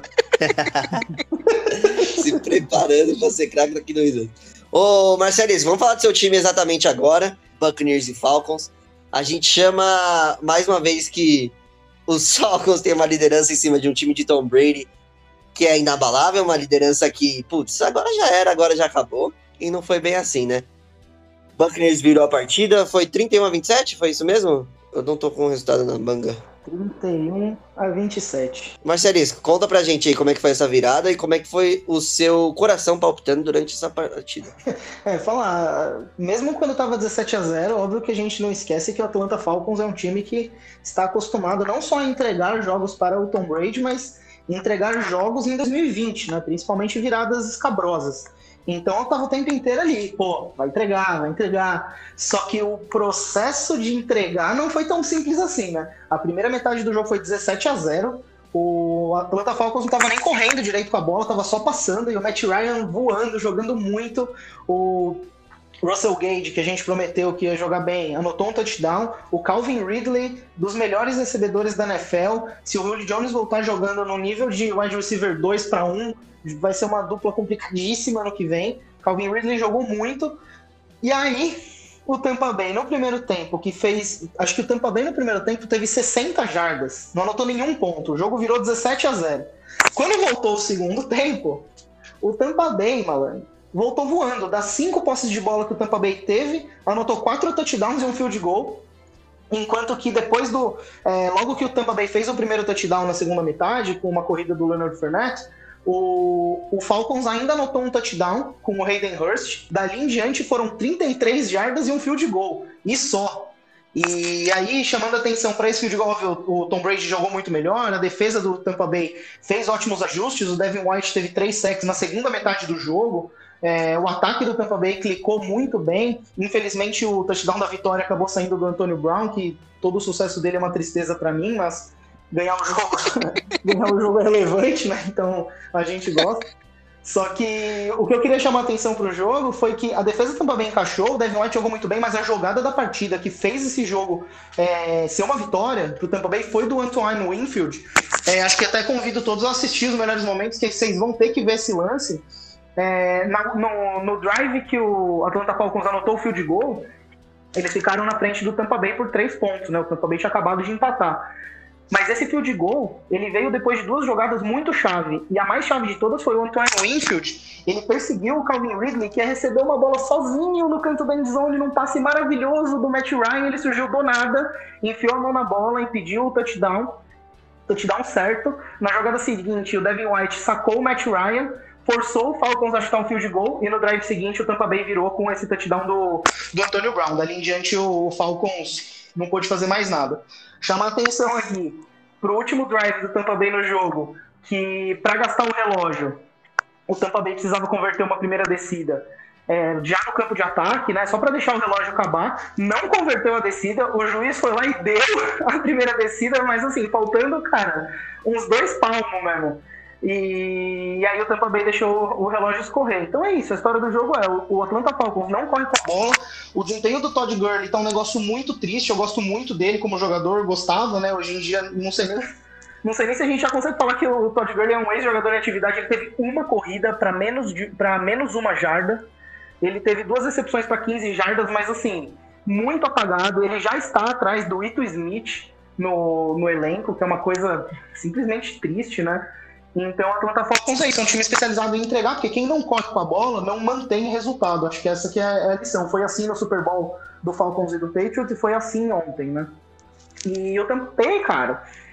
Quem é o Tampa Bay? O Tampa Bay é o time que na segunda metade do jogo dominou a porra toda e virou um jogo que estava 17 a 0? Ou o Tampa Bay é o time da primeira metade? Se você jogar contra time bom com esse nível de inconsistência, não tem Se o Tampa Bay tiver uma, uma campanha longa nos playoffs, não e é um time que entra se, é, confirmando a vaga nos playoffs. E acho que essa vitória ajudou muito, né? O Tampa Bay precisava ganhar dois dos últimos. Eu não vejo esse time do Tampa Bay. Cara, sou apaixonado de ver ele jogando. Eu acho que ele é muito ruim na cobertura. Sempre que ele tem que perseguir um. Ou seja, um running back, seja um tight end, ele acaba se comprometendo, mas quando o Todd Bowles usa ele corretamente, principalmente ajudando a pressionar o quarterback, ele tem desempenhos que ajudam demais essa defesa. O Lavonte David, que é o principal linebacker, o principal jogador defensivo do time, ele estava um pouco apagado e o Devin White pegou tudo que ele não conseguiu fazer e foi um jogaço. Três sacks, né? O Devin White está me salvando na Liga do Fantasy, ele que está me fazendo ainda eu tenho alguma esperança nesse final de jogo aí que eu tenho o TJ Watt, o Minka Fitzpatrick e o Deontay Johnson e preciso de acho que 30 e pouquinhos pontos. Olha lá. E também um salve pro Mike Evans, que ele passou de 100 jardas e, e foram 100, mais de 100 jardas muito relevantes. Ele foi um cara que salvou muito o Tom Brady nessa partida. É bom que você nunca dá créditos. Agora eu caí. Não, você nunca. Aí, caralho. Pelo menos não pra mim. É que nunca dá crédito ao Tom Brady e ao Antônio Brown, praticamente. Você, você mencionou o Antônio é. Brown ali com uma é. tristeza, mas. E o Gronkowski é, também não dá crédito. É, é só, pra, só pra não deixar passar, então. O Antônio Brown teve mais de 90 jardas, o touchdown da vitória que foi, cara, um passe lindo do Tom Brady. É, mas é isso, né? Eu, eu, comemorei o touchdown da vitória. Até tuitei, né? Eu comemorei o touchdown da vitória porque tava tenso, né? Precisava ganhar o jogo de um time ruim, ia passar esse vexame de perder do Falcons. Aí fez o touchdown, comemorei pra cacete. Aí eu vi quem tinha feito e falei, ah, que saco. Aí a Mari, minha companheira, virou e falou: Não, mas o que aconteceu? Não é bom? Eu falei: Assim, é bom, mas foi o Antônio Brown dela. Por quê? Eu falei: É porque ele estupra mulheres, né? Aí clima até cai, né? Imagina a torta de climão que ficou essa sala, né? Você felizão, porra. É, mas isso não é bom? É, mas ele estupra mulheres, né? Ah, beleza. Ah, é isso, né? O quarterback fascista, racista, otário, passando a bola pro wide receiver estuprador, que depois do jogo ele foi falando, ah, o Tom Brady é um irmão mais velho para mim. E eu pensei, é claro que ele é o irmão mais velho para você, vocês são dois otários. Ai, caralho. Ô, Igão, você falou semana passada que o jogo seria o seguinte. O jogo que a gente vai falar agora, né? Eu não acabei nem introduzindo, mas que os Colts iam ganhar por uma, uma posse de bola e que os Texans iriam estar tá ali para fazer um, ponto final ali, para empatar o jogo ou para virar, mas iam perder essa chance.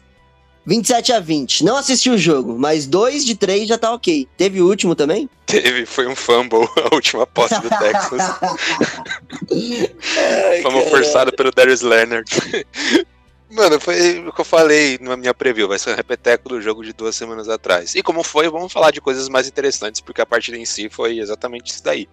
Qualquer redundância seria comentar os demais desse jogo. Vou falar de coisas boas. Primeiro lugar, Rigoberto Sanches. Este homem fez uma cirurgia para retirada de um câncer no dia 1 de dezembro e ele estava em campo chutando os punts do Colts ontem. No caso, domingo, né? Cara, isso é fenomenal, velho. Isso é um absurdo. Eu, quando eu vi que tiraram ele da, da IR, eu achei que, tipo, beleza, vamos reintegrar o cara ao elenco, dar uma moral, não sei o que lá. Porque o Alan, que foi o substituto dele, não tinha ido nem pra eita, nossa, practice squad, nem tinha sido cortado. Mas aí o Ricoberto foi e chutou, cara chutou os punts, eu achei isso fenomenal, mostra toda a resiliência e a força dele. Desejar meus parabéns e melhoras para esse cara. É, e uma constante evolução, né? Eu tô realmente muito feliz de ver ele de volta pro elenco dos Colts. É, agora sobre alguns outros jogadores dos Colts que eu queria comentar aqui. Primeiro de todos é o Darius Leonard, que é uma máquina, uma besta, um absurdo, conseguiu forçar o fumble da vitória e garantiu exatamente o, os três pontos aí. Agora tá numa situação que é bem imprevisível, mas está confortável na briga, pelo menos para wild card, né? A questão de ganhar a divisão que está bem embolada e o calendário é bem confuso, que o Colts agora pega os Steelers, depois pega o Jaguars e o Titans pega os Packers e depois pega os Texans. Então, os dois times têm uma pederasta semana que vem e na outra semana jogo contra o rival de divisão que é mais tranquilo, porque os dois estão muito mal, os outros dois rivais no caso, né? Uh, o DeForest Buckner, eu acho que já está autorizado bater, agredir e lesionar as pessoas que falam que a troca do Colts com o 49ers foi ruim para o Colts. o DeForest Buckner foi um monstro ontem em campo, anotou três sacks, Farpas. Dois tackles for loss. Oi? Tá jogando farpas aí pra mim, cara? Que isso? Pra você e pra todo mundo, entendeu? Todo mundo criticou essa troca aqui. Ah, mas você tá falando, obviamente, pra todo mim, mundo porque criticou. a gente teve todo essa mundo discussão. Criticou. Se a carapuça te serviu, parceiro, não tenho culpa ah, da sua pequeneza não, entendeu? Ah, continua aí, vai, vai se fuder. Eu vou ver minhas mas batatas ele... que tá na Airfryer.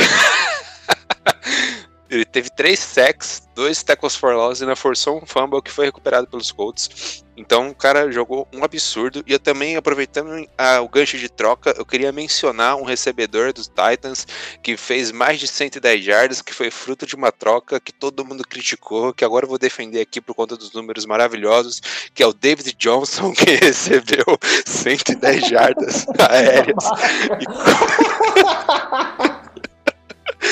todo mundo falou mal, que era pra ter mantido o Andre, DeAndre Hawkins. Olha que homem, cara.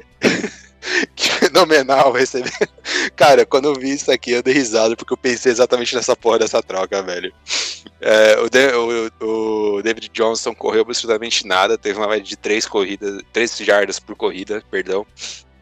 Totalizando 27 jardas é, terrestres, mas recebeu 11 passes para mais de 100 jardas e dos 11 passes ele pegou os 11, não dropou nada, é, jogou fino e foi o principal recebedor do time dos Texans, que conseguiu ter uma estratégia bem arrojada, não em checkdowns, mas explorando screen e explorando o David Johnson pelo meio da defesa dos Colts.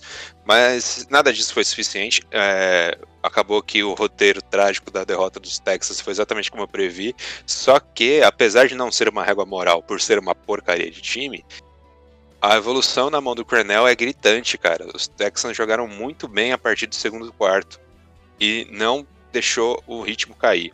Deixando Watson fez uma excelente partida para dois touchdowns e 373 jardas. Conseguiu demonstrar que ele é sim um puta jogador, mesmo num elenco que não tem muita peça para ele estar tá trabalhando, que o jogo corrido não aconteceu. E os Colts, mais uma vez pragmáticos, mais uma vez metódicos, mais uma vez colocando o jogo embaixo do braço e segurando e quase se comprometendo. Vence, não convence, mas vai chegar nos playoffs e é capaz ainda de ganhar uma partida nos playoffs do wildcard, porque pode ser que venha é, um time mais apático do que eles na, na primeira partida, né? Ainda é capaz de ganhar a divisão, dependendo do que aconteça semana que vem. Então é meio estranho, né? Porque o Marcelo acabou de falar que time que não corre não vai longe e o Colts basicamente só corre. E mesmo assim não agrada. então, é estranho, é estranho ver o time de Indianápolis. É bem difícil de ler, assim. Eu preciso ver ele ser eliminado nos playoffs para tirar uma, uma, uma conclusão e falar mal no que vem. Porque esse ano eu não sei de que esperar mais, de verdade. Não, não é só que não vai longe, né? Não vai longe em termos de playoffs, mas pro jogo, se você não corre, você não gasta o relógio, né? Se você tá ganhando, Sim, aí seus passes para de encaixar, o relógio para. Se você não consegue primeiras descidas correndo, você não gasta relógio, cara. Vamos prosseguir então com as partidas agora da semana. 14 agora, se eu não me engano, são os jogos da- das 4 horas da tarde, é isso mesmo? Porque a gente vai com. Não, ainda tem mais um jogo agora da, da 1 hora da tarde. Que é eu e Greg falando sobre Seattle Seahawks e Washington The Fox. Uma vitória que a gente não poderia esperar que fosse diferente. Que foi uma vitória do Seattle Seahawks, porque os The Fucks estavam com o Dwayne Hos Hoskins, Hacks, Haskins, Haskins. Tava com o Dwayne Haskins e. e Dwayne Haskins ganhando o jogo seria um absurdo, né? Não é à toa que aconteceu o que aconteceu, apesar da partida ok dele, né, Greg? Vamos poder falar um pouquinho sobre ele, depois eu, eu dou meus pitacos aí na partida. Foi 20 a 15, se não me engano, correto? Isso, isso, 20, 20 a 15. Cara, assim, é, o Haskins ele pareceu menos apático do que ele parecia no começo da temporada. Acho que isso é algo positivo. Ele conseguiu é, montar uma tentativa ali de virada, mesmo estando sendo pressionado pela defesa do Seahawks constantemente durante a partida. Então, assim, é, tem que tirar o chapéu para ele, porque a, a defesa do, do Seahawks, como eu havia mencionado no preview, ela melhorou bastante, a gente conseguiu ver no final do jogo, né? É, como ela basicamente decidiu aí a partida, enfim, mas é, para falar do, do Haskins, acho que acho que você não pode culpar tanto ele porque ele foi jogado aí meio na fogueira, né? Óbvio, porque não sabia se o, o Smith ia jogar até alguns dias antes da partida. E ele tava voltando de uma situação complicada, né? Da, ele ter sido bancado já aí logo pro third string, enfim, toda aquela aquela questão lá. E, poxa, é, acho que fica complicado a gente ter que ver um time que provavelmente vai estar sem um quarterback definido ou com um quarterback voltando de lesão depois de uma outra lesão gravíssima, é, como um time de playoff, né? Porque o Washington acho que vai acabar sendo o time da, da NFC East nos playoffs. É, mesmo que tenha perdido essa partida, o Giants não conseguiu ganhar do Browns. E acho que agora o caminho fica um pouco mais, mais aberto aí para a equipe do Washington conseguir levar essa divisão. A gente falou, né, como a defesa do Washington é muito boa, tem um pass rush muito bom, é, e tem uma secundária muito boa, tem defesa contra o jogo corrido bom, e que esse é um jogo difícil para o ataque do, do Seahawks, mas que não dá para bancar muitos caras. Mas olha, acho que é, acho que nos enganamos, porque Russell Wilson ficou menos, é, com menos de 20 pontos, o Metcalf também não teve uma performance assim exatamente sensacional. É, Taylor Lockett também não, Chris Carson também não. É, os touchdowns foram do Jacob Hollister e do Carlos Hyde. O Jason Myers, acho que é bom citar, ele quebrou o recorde da franquia, agora 31 field goals seguidos, acertados. Mas é, é uma vitória para demonstrar que o Seahawks consegue ganhar jogos mais difíceis, mas assim, não é um jogo mais difícil, tipo, contra um adversário do tamanho dele. Um adversário ok, mediano, que tá ali, né? Só tá realmente brigando por vaga de playoff, porque por causa da situação da divisão. É, o que, que você tem aí mais pra falar, Luquinhas? Não sei, eu achei um jogo meio.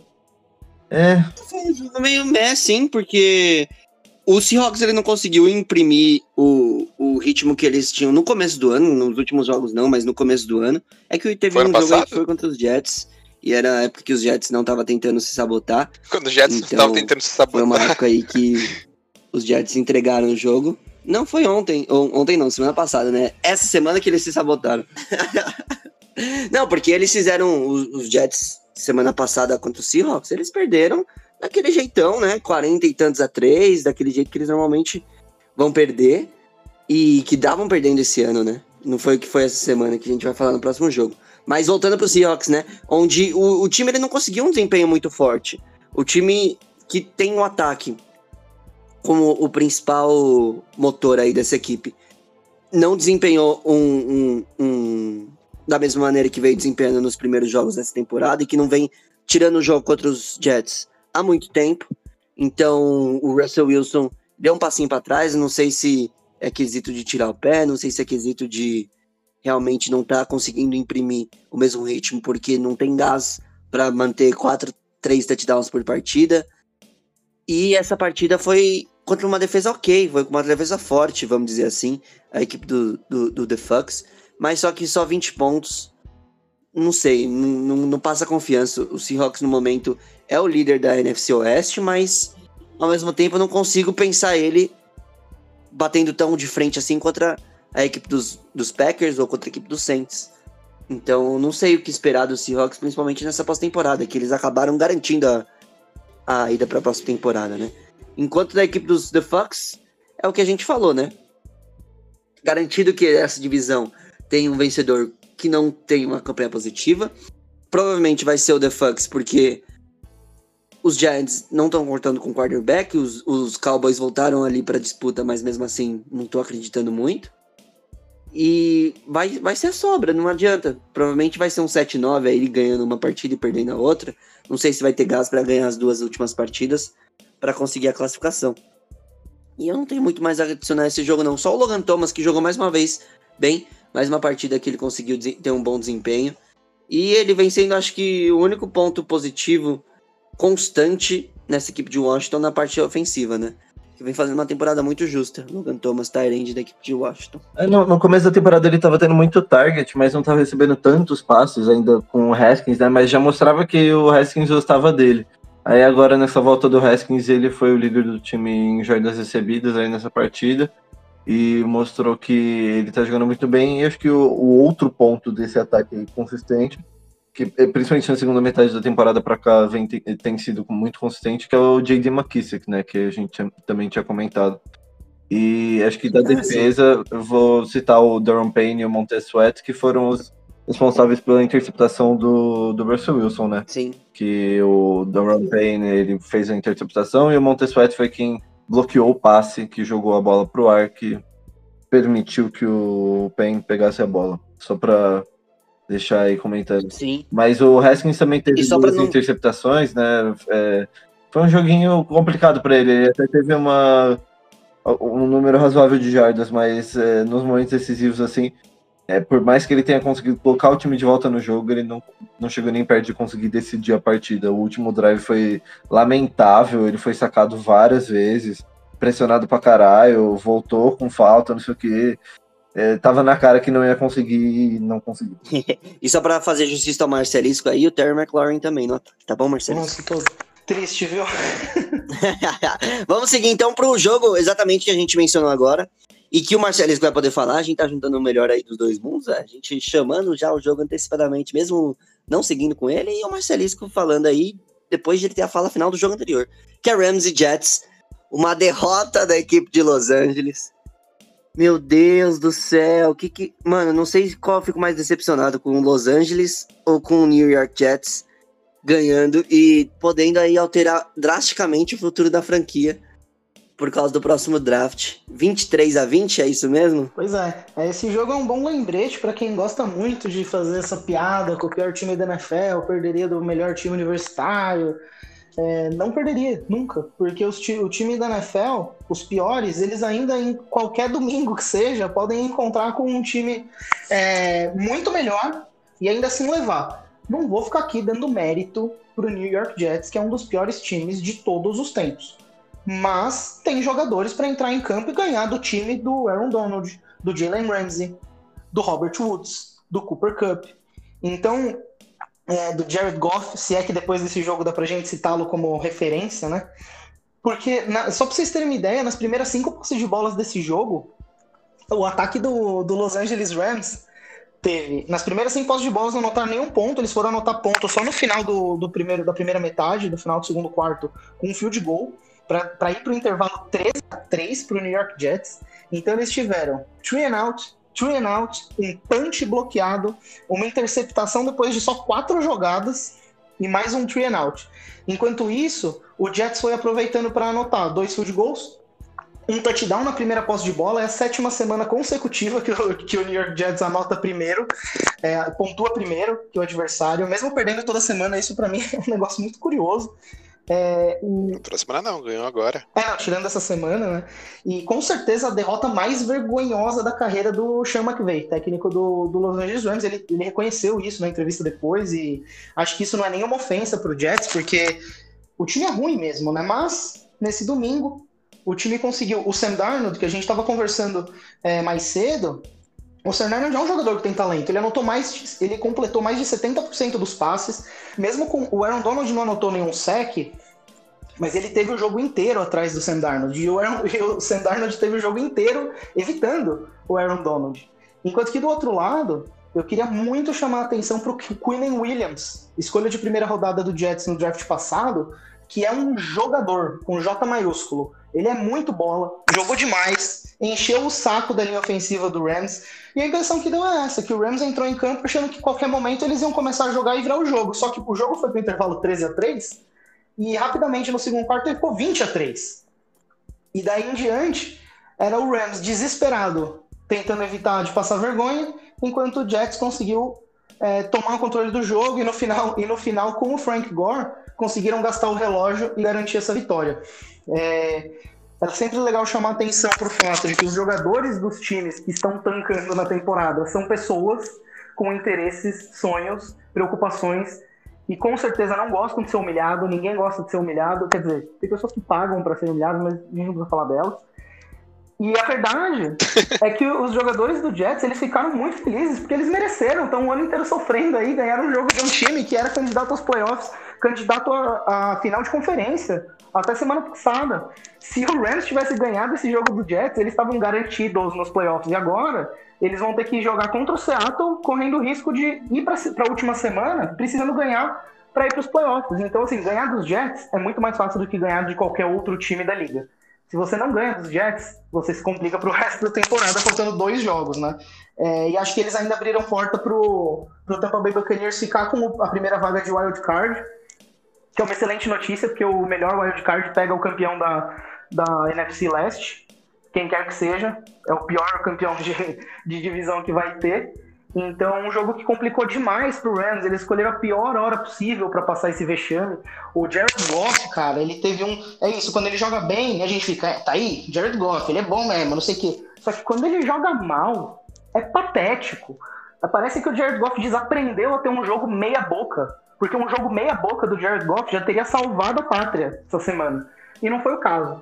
Então o Rams vem pra semana que vem com, com a pulga atrás da orelha e com uma vergonha para compensar, uma vergonha daquelas, né? Enquanto que o Jets pode ter perdido a chance de escolher o Trevor Lawrence no draft do ano que vem, jogando a bola pro, pro Jacksonville Jaguars. Só para esclarecer, é, eles, os dois times estão com uma vitória só na temporada.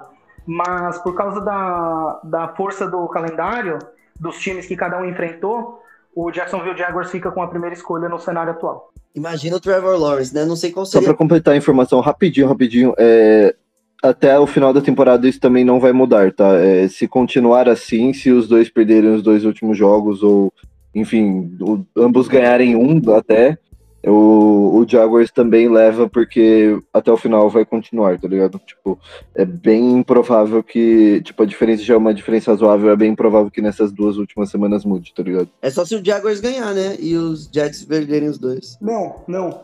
Esse negócio do, da força do calendário, ele, ele exigiria uma combinação de resultados tão improvável na liga inteira que não dá nem pra você considerar como uma possibilidade. Vamos seguir então, porque nós temos. Nós temos é, o Igão falando de Cardinals, porque o Philadelphia Eagles teve uma partida muito justa. O Philadelphia Eagles teve um Jalen Hurts para 4 TDs, lançando para 3 e correndo para mais um. E, ô Marcelisco, você que tava aí não defendendo mais o Carson Wentz, eu sei, não é você, calma. Você que não tava defendendo mais o Carson Wentz. Depois dessa partida, ainda mais com esse desempenho que foi maravilhoso do Jalen Hurts, apesar da derrota. Eu vou perguntar pra você depois que o Igão comentar sobre esse jogo. Eu já tô te preparando aí pra, pra pergunta, né? Se agora a gente pode criticar mais o Carson Wentz ou não. Igão, você agora. Kyler Murray com a melhor partida em número de jardas da carreira, mais de 400. Voltando a correr para um touchdown, como você mencionou, que ele não fazia há muito tempo. E aí, Cardinals vai pra vitória. Cara, de verdade, um dos melhores jogos da temporada que foi muito menosprezado por toda a mídia, porque são dois times meio de pelotão, né? Quer dizer, o Cardinals é meio de pelotão, o Eagles tá lá embaixo por conta do desperdício de temporada que foi o começo, né? Mas, cara, foi uma partidaça. Começou com um sufoco, uma pressão gigantesca do Cardinals, que anotou safety, bloqueou punch, é, anotou dois touchdowns e o Philadelphia não tinha reação de nada. E aí, de repente, o time acorda no segundo quarto. Parecia até que eles estavam fazendo um rope a dope. Não sei se vocês sabem o que é o rope a dope, mas rope a dope é uma técnica do boxe que ficou muito imortalizada e famosa por Muhammad Ali quando ele enfrentou George Foreman, que era basicamente é, o Muhammad Ali ficava dando golpes bem leves, um jabzinho bem suave, um gancho bem fraco, e ficava recebendo muito dano do George Foreman, mas tentando desviar o máximo possível para cansar ele, para depois que ele estivesse cansado, aí sim começar a soltar os seus golpes, soltar suas porradas e quem sabe até nocautear o cara. Porque no segundo quarto, o Philadelphia anotou 20 pontos. É, então parecia até que estava fazendo roupador. Tomaram 16 no primeiro, no primeiro quarto, anotar 20 no segundo.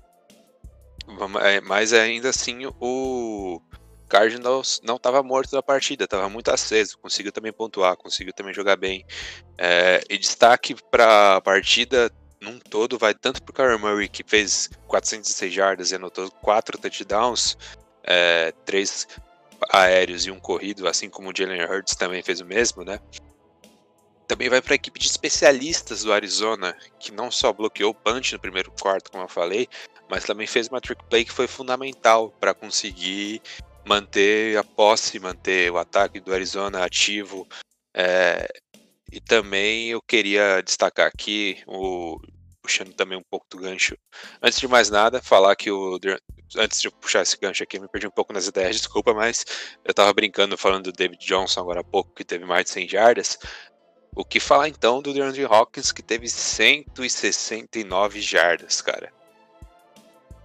Isso aqui é coisa de Madden, de verdade. Não, não vejo isso na vida real constantemente, não, só no Madden. Nossa, real. Muito impressionante. Agora, só uma outra coisa que eu queria comentar aqui da partida, para não ficar muito extenso o episódio num todo, que já deve estar extenso. Você que tá vendo a barrinha do Spotify ou qualquer podcast aí que você tá ouvindo, o aplicativo que reproduz podcast, né? Já deve estar vendo que tá meio longo.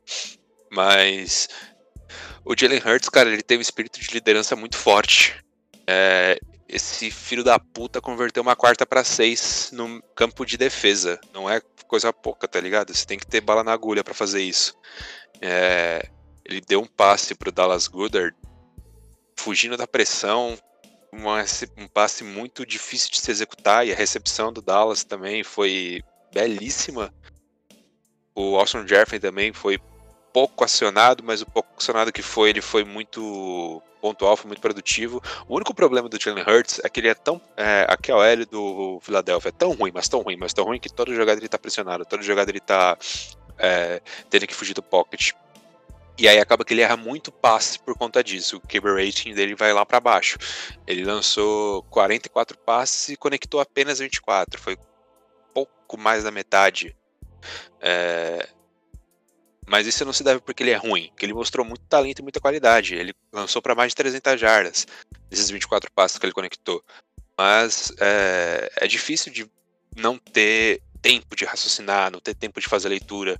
Você tá fadado a erro, você tá fadado a sofrer pressão. E ele deu sorte de não ter lançado interceptação, porque a interceptação não é só o erro de leitura do quarterback, às vezes é a falta de habilidade, falta de habilidade não, falta de espaço que ele tem de lançar com o pé plantado, equilibrado, com paciência e tudo mais, no recebedor que estava programado para ser o, o pro passe ser direcionado. Mas o espírito de liderança dele e a garra que ele está demonstrando em campo era aquilo que estava faltando no Wentz que a gente sempre criticou aqui o fato do, de quererem condenar ele, pelo menos eu fiz essa crítica, né? De querer condenar ele com um time tão ruim, mas de fato ele tava sem aquela gana, sem aquele, aquela vontade de ganhar, tá ligado? É, o, o, olho do tigre, como o Apollo Creed gosta de falar, eu tô assistindo muito boxe nessa, nesse fim de ano, tá? Tô fazendo muita referência a boxe. O olho do tigre, como o Apollo Creed gosta de falar, tá ligado? É, você não via isso nele. Agora o Jalen Hurts tem de sobra. Então, a vida útil do Randy em Filadélfia, cara, tá muito contada, velho. Muito contada mesmo. Tipo, fevereiro, tá ligado? Essa é a vida útil dele na liga. É, na liga não, desculpa. No, no que na liga ele ainda tem alguma linha pra queimar. Eu mesmo acho que ele no Na Colts. liga ele ainda vai pros Colts, né? É, no Colts não seria, não seria ruim de todo, não. Mas eu acho que se de repente o Stafford não ficar, eu vejo que ele é uma opção melhor. Quer dizer, mais cara, né? Mas melhor. É, enfim, foda-se. Uma das melhores partidas da, da temporada. É, grandíssimo espírito de reviravolta do Philadelphia que a gente não via há muito tempo. E o ataque do Arizona, aquele ataque que a gente esperava ver, que a gente perdeu no meio da temporada e que se recuperou forte ontem. É, ótima partida, de verdade mesmo. Menosprezaram demais na mídia porque não tá mais é, resolvendo nada, não é mais aquela partida para decidir seed 1, decidir campeão de divisão, mas foi fenomenal, cara, de verdade. Por mais jogos assim na NFL. Ia falar que foi na mídia, mas. Nossa, velho. Quê? Calma aí. Eu ia falar que foi na mídia. Nossa, velho. O caso dela é vergonha pra mídia. Eu buguei, mano. Eu buguei pra caralho. Depois eu que fico chapado, né, seu trouxa? Que isso, velho. Puxa a pergunta pro Marcelo, pelo amor de Deus. É, o Marcelo, só pra finalizar esse jogo, então. O... Você pensou sobre o que eu te falei aí no início? Ah, sim, sim, não, não é uma resposta muito difícil, né? Acho que assim, pra, a essa altura, pra você ter que, para você querer colocar o Carson Wentz de volta depois do jogaço que o Jalen Hurts teve, provavelmente você é, sei lá, os pais do Carson Wentz. Porque, cara, o Jalen Hurts, ele, o Jalen Hurts pegou o mesmo elenco e detonou. Qual é a justificativa agora pro Carson Wentz? Eu ainda acho que o Carson Wentz é um cara talentoso, pode estar certo em algum outro time, mas esse time agora é do Jalen Hurts, cara. Falou. Tchau e benção. Tchau e benção. Vai, tchau e benção. Tchau, tchau. O que eu, oh, eu tô, tô ouvindo muito, muito pagode esses últimos tempos, que é, né? Você tá ligado, né? Vamos continuar, porque a gente tá com o Greguinho falando sobre o jogo do time dele. A gente tá de Kansas City Chiefs e New Orleans Saints. Derrota, Greguinho, mas é uma derrota de sair de cabeça em pé. 32 a 29, uma posse de bola só. Conseguiram conter o Mahomes, mas aí acabaram abrindo o jogo pro jogo terrestre. Abrindo o jogo, abrindo espaço pro jogo terrestre. E aí os Chiefs machucam, né? Os Chiefs machucam de todos os jeitos. Olha, vou falar pra você, cara. Primeiro de tudo, se você vê o placar, vê que o time sofreu 32 pontos, vai achar que a defesa foi mal. Isso tá longe de ser uma verdade, porque a defesa do segurou o ataque do Chiefs por bastante tempo para não tantos pontos quanto é, você esperaria, enquanto o ataque não estava jogando absolutamente nada. O ataque do Saints demorou acho que quatro ou cinco campanhas para conseguir a primeira descida. Então, assim, não, não dá, sabe? Tipo, é, nesse, primeiro, nesse momento que o Saints é, conseguiu a primeira descida, acho que já tava 14 a 0 Tipo, é, ok, o Saints conseguiu ter lá a força de vontade para virar, mas nos últimos jogos é isso que tem acontecido. O Saints tem entrado em pane no começo do jogo, e aí às vezes pega no gancho depois, mas às vezes não vai, e aí nos últimos dois jogos não conseguiu. E, pô, é claro que você fica um pouco de cabeça erguida, porque sim, a defesa jogou bem e é, mostrou poder de reação e tudo mais, mas é frustrante demais você pensar que num jogo que você jogou tão mal, você tinha tão poucas peças, não sei o que, você fez um monte de coisa errada e você só perdeu por três pontos. Tipo, dava pra ter ganho. É, não, sei- não digo que com tranquilidade, mas tipo, dava pra ter ganho, sabe? É, é uma derrota que é, assim, a vitória vai fazer falta, agora não tem mais chance de seed 1. É se contentar com a seed 2 e se contentar com o fato que o Vikings muito provavelmente não vai mais para os playoffs. E isso é excelente pro Saints, porque a gente não tem um passado muito legal com eles, não. Queria elogiar alguns caras aí da defesa. Trey Hendrickson, líder de sacks da liga novamente, 12 sacks e meio ao lado do Aaron Donald, e ele é disparado que jogou menos snaps. Ele jogou 200 snaps a menos do que o Aaron Donald e tem o mesmo número de sacks do que ele e do que todos e mais do que todos os outros os outros três que completam o top 4 ali, os outros dois que completam o top 4 ali também tem mais de 700 snaps, ele tem 500 e pouquinho. É, o CJ Garner Johnson teve um outro jogo muito importante, tirou uma bola da mão do, do Hardman que era muito é, importante, esse é um passe ali fundamental no final do jogo pro, pro Chiefs. É, o Demar Davis apareceu em alguns momentos. O, o... Infelizmente o Cameron Jordan foi expulso da partida, né? Mas é, é difícil jogar contra o Chiefs porque o Chiefs.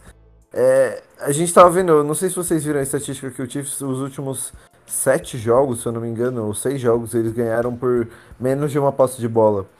E acho que eles sabem a hora de ganhar. É basicamente isso, assim. é, eles sabem quando eles têm que forçar, o quanto eles precisam chegar, o quanto eles precisam fazer ali pra ganhar o jogo. E eu cheguei até a comentar no, no Twitter que quando o Saints fez 32-29, todo mundo ficou animado e tal, mas era tipo aquela coisa, ah, agora não vai receber a bola de volta, falta dois minutos e tiquinho, tipo, de 20 segundos, 10 segundos, né, lembro. E, mas o Mahomes vai conseguir um, dois first downs e vai conseguir ganhar o jogo porque é o Chiefs, é o Mahomes e eles conseguiram e enfim. É, sei lá, acho que não sei se eu tô tão assim, tipo, de cabeça erguida quanto vocês acham que eu deveria estar e quanto talvez o placar diga que, que foi. Claro, você tá jogando com um monte de wide receiver de practice squad e tal, não sei o que, você tem que ter orgulho, enfim tal. Mas o Saints ainda começou muito enferrujado, Breeze muito enferrujado no começo. É, play calling ruim, acho que deveria ter tentado envolver mais o Camaro desde o começo. Mas enfim, vamos lá, 10 e 4 não é motivo pra ficar reclamando. E bola pra frente, chegar nesse 12 e 4 aí e pegar essa de 2. Cara, o, o Patrick Mahomes precisou ligar o, o Super Saiyajin pra ganhar esse jogo. Não é que, sabe?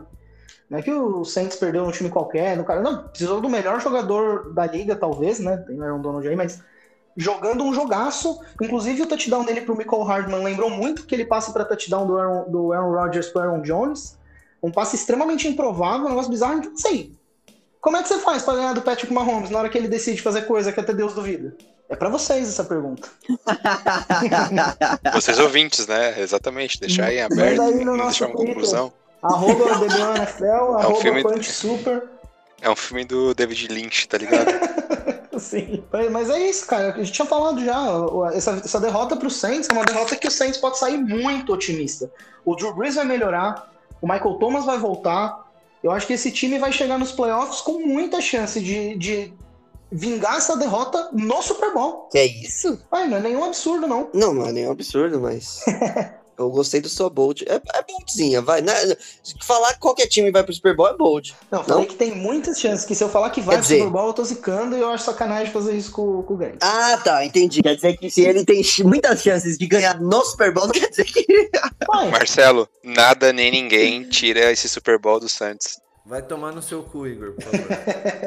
Nada nem ninguém tira esse Super Bowl do Saints, mano. Nada, nada. Drew Brees MVP do Super Bowl. Mas eu não sei a parte da FC, né? O Chiefs ganhando, ele, ele não sei, acho que ele não garantiu a first seed, mas só que ele ficou, tipo, extremamente perto, né? E o Chiefs first seed com a AFC passando por, por, por Kansas City ou Missouri, estado de Missouri, Estado do, do Kansas. estado do Kansas. Tem, mano, o que que vai ser, velho? Esse time tá jogando, teve uma derrota esse ano, sendo que a derrota o time jogou muito bem também, principalmente no final do jogo, né? Não conseguiu e foi pra equipe dos Raiders. Todos os outros jogos, apesar de ter quatro ou cinco vitórias, seis vitórias seguidas com um passo, uma posse de bola só, foram jogos que estiveram sob o controle.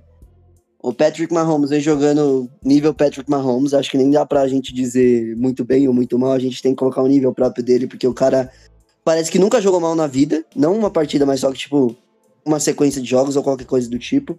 Mais uma temporada aí que a gente tá com ele na, na, na conversa pra MVP, né? Ele e o Aaron Rodgers, eu acho que é os que sobram nesse finalzinho com mais dois jogos pra rolar. E o Josh Allen pelo Igor. Tem alguma algum time que da AFC que vai chegar contra o- a equipe do, do Kansas City, não como favorita, mas só que vai chegar, putz, mano, esse time aí pode causar muitos problemas. Tem. Muitos problemas. Indianapolis Colts. Por que, Igão? Porque, mano, o matchup pro, pro, pros, pro Ci- Kansas City Chiefs contra os Colts é muito ingrato, cara. E na real, tanto que historicamente os Chiefs sempre acabam se fudendo em playoffs pros Colts. Só do último encontro que não deu tão certo, mas ainda assim, foi aquela, foi aquela temporada que o Mahomes tava voando, que ele tava ganhando de braçada de todo mundo, inclusive foi até o ano que ele levou o Super Bowl, conhecido como ano passado. E. Ano passado não, ano retrasado, desculpa. Não foi o ano do Super Bowl, tô chapado. E. Foi ano que foi perder pros Patriots na final, né? Isso, exatamente, final de conferência. Tanto que quando os Colts é, enfrentaram lá, já tinha um time muito parecido com o que tem hoje, né? Aquela, a, a mentalidade do. Do. é, Caraca, fugiu o nome do head coach do Colts, mano. Chris Ballard, obrigado. A mentalidade do Chris Ballard. Obrigado, ninguém falou nada. A mentalidade do Chris Ballard já tava sendo imposta em, em campo e a defesa já tinha uma nova cara, que não era a cara do Chuck Pagano mais. E a pressão no, no Mahomes já estava sendo feita com uma certa intensidade. Agora a gente já tem o DeForest Buckner e o Justin Houston para atrapalhar cada vez mais a vida dele. Jogo corrido contra um time igual o Colts, que tem Bob Carrick, Anthony Walker e Darius Leonard, é cada vez menos produtivo, então ia depender muito do braço do Mahomes, mas a secundária dos Colts está encaixadinha também, então eu acho que é um matchup muito complicado. É um o problema mesmo. complicado. O Ô, Greg, problema seu microfone mesmo- tá dando eco, Ô, Greg, seu microfone tá dando É pra você parar de fazer um monólogo do Colts no meio do jogo do Eu já tô terminando, porra. Você não deixa eu falar. Já, já- eu já ia acabar, agora eu vou demorar mais ainda, seu arrombado. O problema é ficar pro lado do ataque que não resolve porra nenhuma. Filho da puta. Só ia falar isso, velho. Precisava ligar o microfone, caralho. Tomar no cu, maluco. Filha da puta do caralho. Nossa, se fuder, mano. Era só essa frase, velho. Eu, tenho, eu queria quebrar. Caralho, velho, que raiva que eu tô agora. É evidente agora, pra saber quando você, quando você vai falar, né? Se fuder, malandro. Eu queria quebrar esse clima de baixo astral com uma pergunta pro Greg. É uma pergunta honesta, tá? Vai parecer que eu tô provocando, mas eu juro que não. Eu queria saber o que, você tem- o que, que você acha, porque como o Saints, com essa derrota, complicou um pouquinho a situação dele pra ser seed 1, é, o que, que você acha desse papo que a galera, pra mim, não é um negócio válido, mas eu acho que tem que ser discutido, do Breeze não jogar tão bem é, fora de estádio fechado é, como ele joga dentro? Eu acho que em alguns pontos até pode ser verdade, em alguns momentos, mas não é regra. E acho que a falta de, de torcedores já contribui com que esse fator diminua bastante. Acho que a pressão, por exemplo, de jogar num Lambeau Field ou num CenturyLink Field, caso fique atrás do Seahawks, não é tão grande sem a torcida. Ah, quebra é fraco, né? Vamos seguir agora? Podemos seguir? Vamos. Oi, Igão. Oi. Adorei seu rage contra o Greg, foi muito bom. Também pra isso, também pra isso. Os caras se juntam pra me xingar, cê é Greg, come seu lanche aí, caralho. Você tá com boca cheia, mano. Tô mesmo. Vamos de Browns e Giants, a gente vai com o Marcelisco pra falar. Você tem um jogo pra terminar sua, seu- sua alimentação, hein, Greg? Que depois você vai falar de Steelers e Bengals, hein? Ô, Marcelisco, por favor, vai. Fala de Browns e Giants, fala desse atropelamento e fala de felicidade do Cleveland Browns aí, da maneira que você vem falando. Foi 20 a 6, 20 a 3, 25 a 12? Quanto que 20 a foi? 6. Achei legal que, apesar do placar não ter sido tão demolidor, né? 20 a 6, mas ainda assim você chamou de atropelamento, que é exatamente o que foi. Inclusive, queria começar a fala dizendo como que eu fico feliz de ver um time como o Cleveland Browns, do técnico Kevin Stefanski, para mim, o maior responsável pelo time hoje ser um time é, mais respeitável do que antigamente. É, já tá 10-6 na temporada, a melhor campanha desde 2007, quando não foi para os playoffs, e os Browns têm uma chance grande de ir para os playoffs esse ano. Então eu queria começar falando. 10-4. Desculpa, 10-4, já cantei duas derrotas aqui pros caras, né? Não, 10-4. é que eles já atingiram a quantidade de vitórias de 2007. Mas como, esse, como, é, como eu fico feliz de ver o Cleveland Browns jogando com autoridade num Sunday Night Football, todo mundo olhando. É o típico lugar onde o Cleveland Browns adora espalhar farofa, fazer a coisa mais ridícula do mundo, perder de um time ruim, perder no último lance, fazer uma cagada escabrosa. Mas eles chegaram, eles jogaram. Tomar garrafada. Sim. E eles chegaram e simplesmente dominaram a partida, esmagaram o New York Giants do começo até o fim. É, só para não falar, aliás, fazer uma pequena observação, do começo até o fim não, porque o Giants, no primeiro drive, eles chegaram na linha de 8 jardas, aí numa quarta, era uma quarta descida, eles chamaram um field goal, aí eles mudaram o posicionamento do field goal para tentar uma jogada, uma trick play, e essa trick play é o maior exemplo de como um ser humano normal não teria capacidade de ser quarterback, porque o, o, o, o punter do time, o Dixon, ele pegou a bola livre, o Graham Gainwell, que é o kicker, estava livre na end zone, e ao invés dele olhar e jogar para o jogador livre, ele seguiu o, o protocolo da jogada e jogou pro jogou pro para um jogador que estava marcado por 2-3. E dali em diante, Não era um jogador qualquer, era o center. E ele foi uma jump ball pro Patético, center. patético. E aí, com essa não conversão, dali em diante, sim. Aí o Cleveland Brown simplesmente dominou. O Baker Mayfield teve um jogo de gala, 27 de 32 passes, 297 jardas, dois touchdowns, jogando muito, com autoridade. A defesa do Giants não é uma defesa que você simplesmente passa o carro. O Cleveland Browns jogou bem, o Baker Mayfield foi o catalisador desse time. Foi um jogo que deu gosto de ver do lado do Cleveland Browns. E assim, mesmo o Giants sendo um time da NFC Leste e tudo mais, com essa derrota se complica com chances de playoff e tudo. Ainda assim, cara, o Cleveland Browns é isso. Em outros tempos eles simplesmente iam perder esse jogo. É capaz, digo mais, eles provavelmente empatariam esse jogo, porque o Cleveland Browns são esse tipo de time bizarro. e eu fico feliz que hoje eles estejam com um técnico que colocou ordem na casa. Eu acho que é um time que tem potencial para daqui para frente. Tá ano sim, ano não, se não todo ano disputando vaga de playoffs, porque eles têm um bom elenco, tá com jogadores jovens que ainda tem muito para crescer. O Baker Mayfield teve esse jogo excepcional. Eu acho que ele ainda tem potencial para jogar melhor, para ser um cara consistente o Cleveland Browns pode dar essa oportunidade para ele, pode não precisar dele para resolver todo o jogo. Então, cara, eu fico muito feliz de ver o Cleveland Browns assim. E o Giants, é isso, né? Qualquer vitóriazinha já coloca os times da, da divisão deles para brigar por playoffs. Eles perderam e se complicaram, mas ainda estão vivos na disputa, porque a divisão deles é simplesmente patética. Mas é isso, né? Se você já, o seu quarterback titular, ele saudável, é limitado, que é o Daniel Jones. Ele machucado, é mais limitado ainda. O reserva dele, que é o Coach McCoy, que a gente ama, é, assim, contra a defesa do Cleveland Browns. Não tem como, né? Uma defesa que está muito acima do, do, do, que o Coach McCoy pode produzir. Então é isso, é um jogo em rede nacional que foi 20 a 6, mas esse 20 a 6 ele não diz exatamente que foi o jogo, podia ter sido muito mais. Ah, caiu de novo? Era isso que a gente precisava. Não, não, você não caiu, a gente só fez um, um draminha. Era isso que a gente precisava, Marcelis, que você encerrasse com essa, com essa vontade que você encerrou. Não sei se tá me zoando agora. Não, não tô zoando, não, imagina. Ô, Greg, você terminou de comer? então vamos esperar. Bom, então, Luquinhas, é, para começar falando desse jogo entre Pittsburgh e Cincinnati, a gente tem que lembrar que na NFL as é, rivalidades dentro da sua divisão elas são muito importantes. E por que, que eu tô dizendo isso, né? Porque se você olha para esse jogo, você olhando para esse jogo, como eu mesmo olhei para esse jogo antes do antes da rodada, e meio que ignorei o fato do, do Steelers estar em uma fase ruim, enfim, estar vindo de duas derrotas, e o Bengals estar vindo de uma sequência que, assim, claro, estava ruim, mas estava tentando ainda, estava com seus ânimos é, ainda ativo, sabe? Não é um time que exatamente desistiu da temporada de fato. E acho que isso foi muito claro, principalmente no primeiro tempo, né? O Steelers chegou com sono para a partida, totalmente com sono.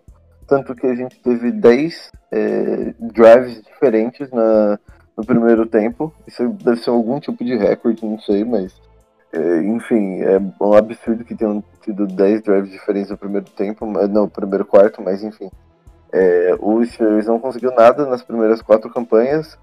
É, train out atrás de train out, aí sofreu fumble, e aí depois teve interceptação, e aí terminou o primeiro tempo perdendo por 17 a 0, completamente apático, não conseguiu fazer nada no ataque, nada, absolutamente nada. Bengals dominando, a defesa do Bengals jogando super bem.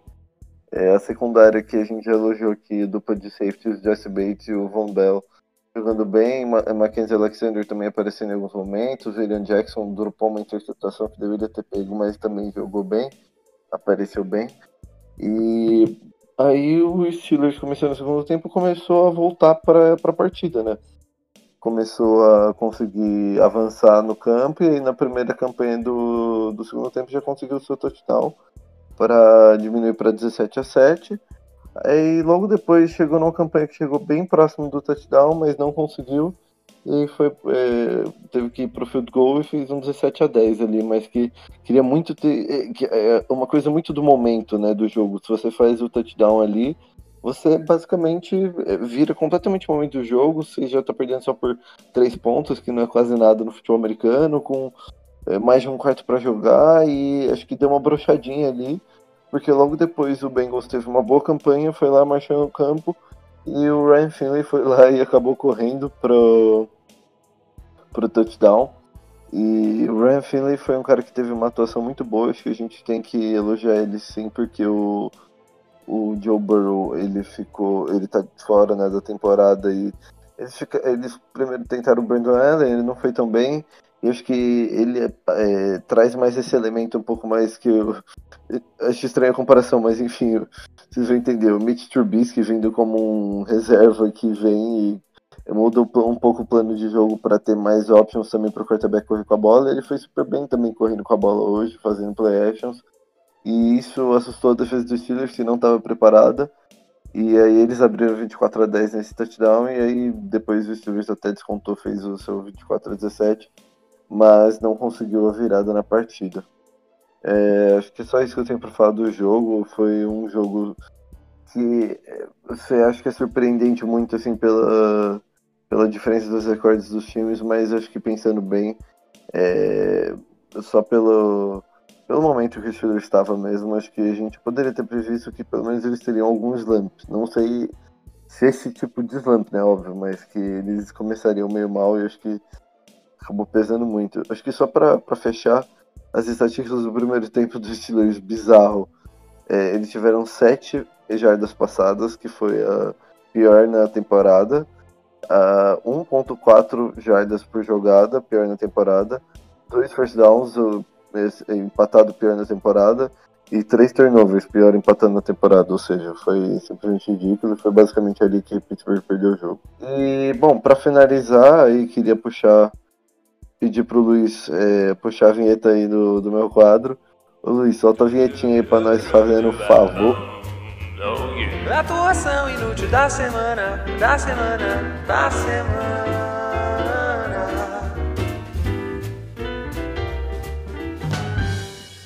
Bom, a atuação inútil dessa semana vai para o atleta Zach Pascal, conhecidíssimo do nosso igão, wide receiver do Indianapolis Colts, número 14, que ganhou sua partida né, esse fim de semana contra o Houston Texans. Ele teve 6 targets, 5 recepções para 79 jardas e dois touchdowns, um total de 24,9 pontos, é, que foi o quinto melhor entre wide receivers nas ligas PPR.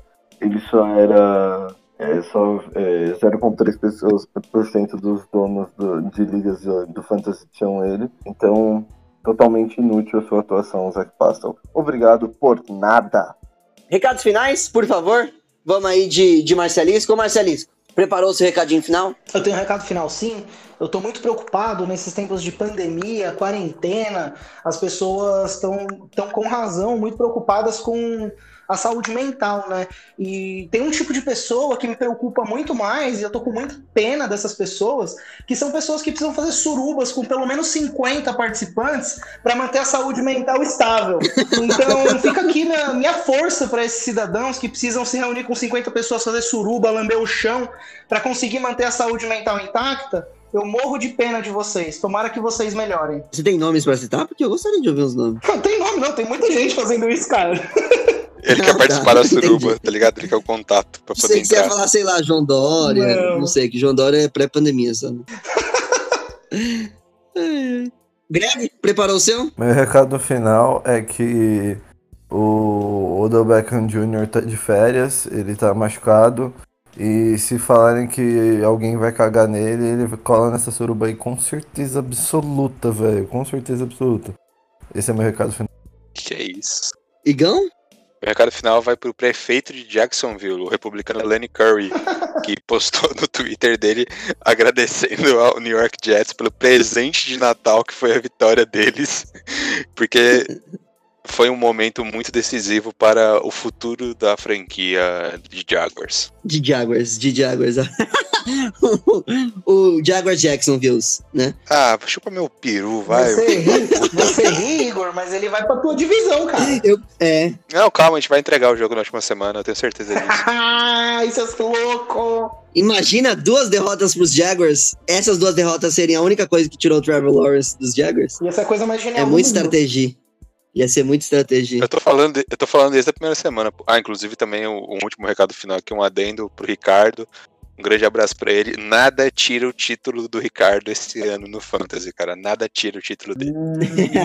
Porque você joga contra ele, né, filha da puta? Não, já é campeão, acabou, cara. Acabou. Ô, Igão, só pra. É possível que os Colts cheguem sem poder perder ou ganhar a posição na última rodada contra o Jacksonville e poder entrar realmente com o time reserva? Sim, Teria que perder essa próxima partida, o né? Titans ganhar, exato. Mas aí a posição no wildcard também não mudaria? Ah não, aí da, da posição Tá do Tá wildcard ouvindo? provavelmente mudaria sim. Hum, tô pensando aí. Agora eu tô ouvindo.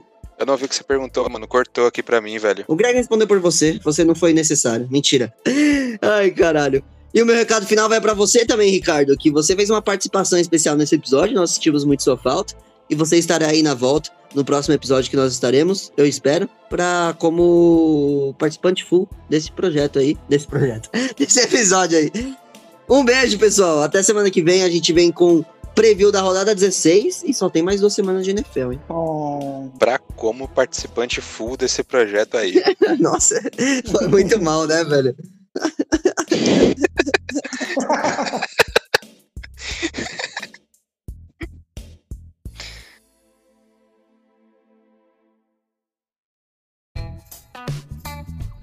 Este podcast foi editado por Luiz Gonzalez. Soluções em áudio e vídeo.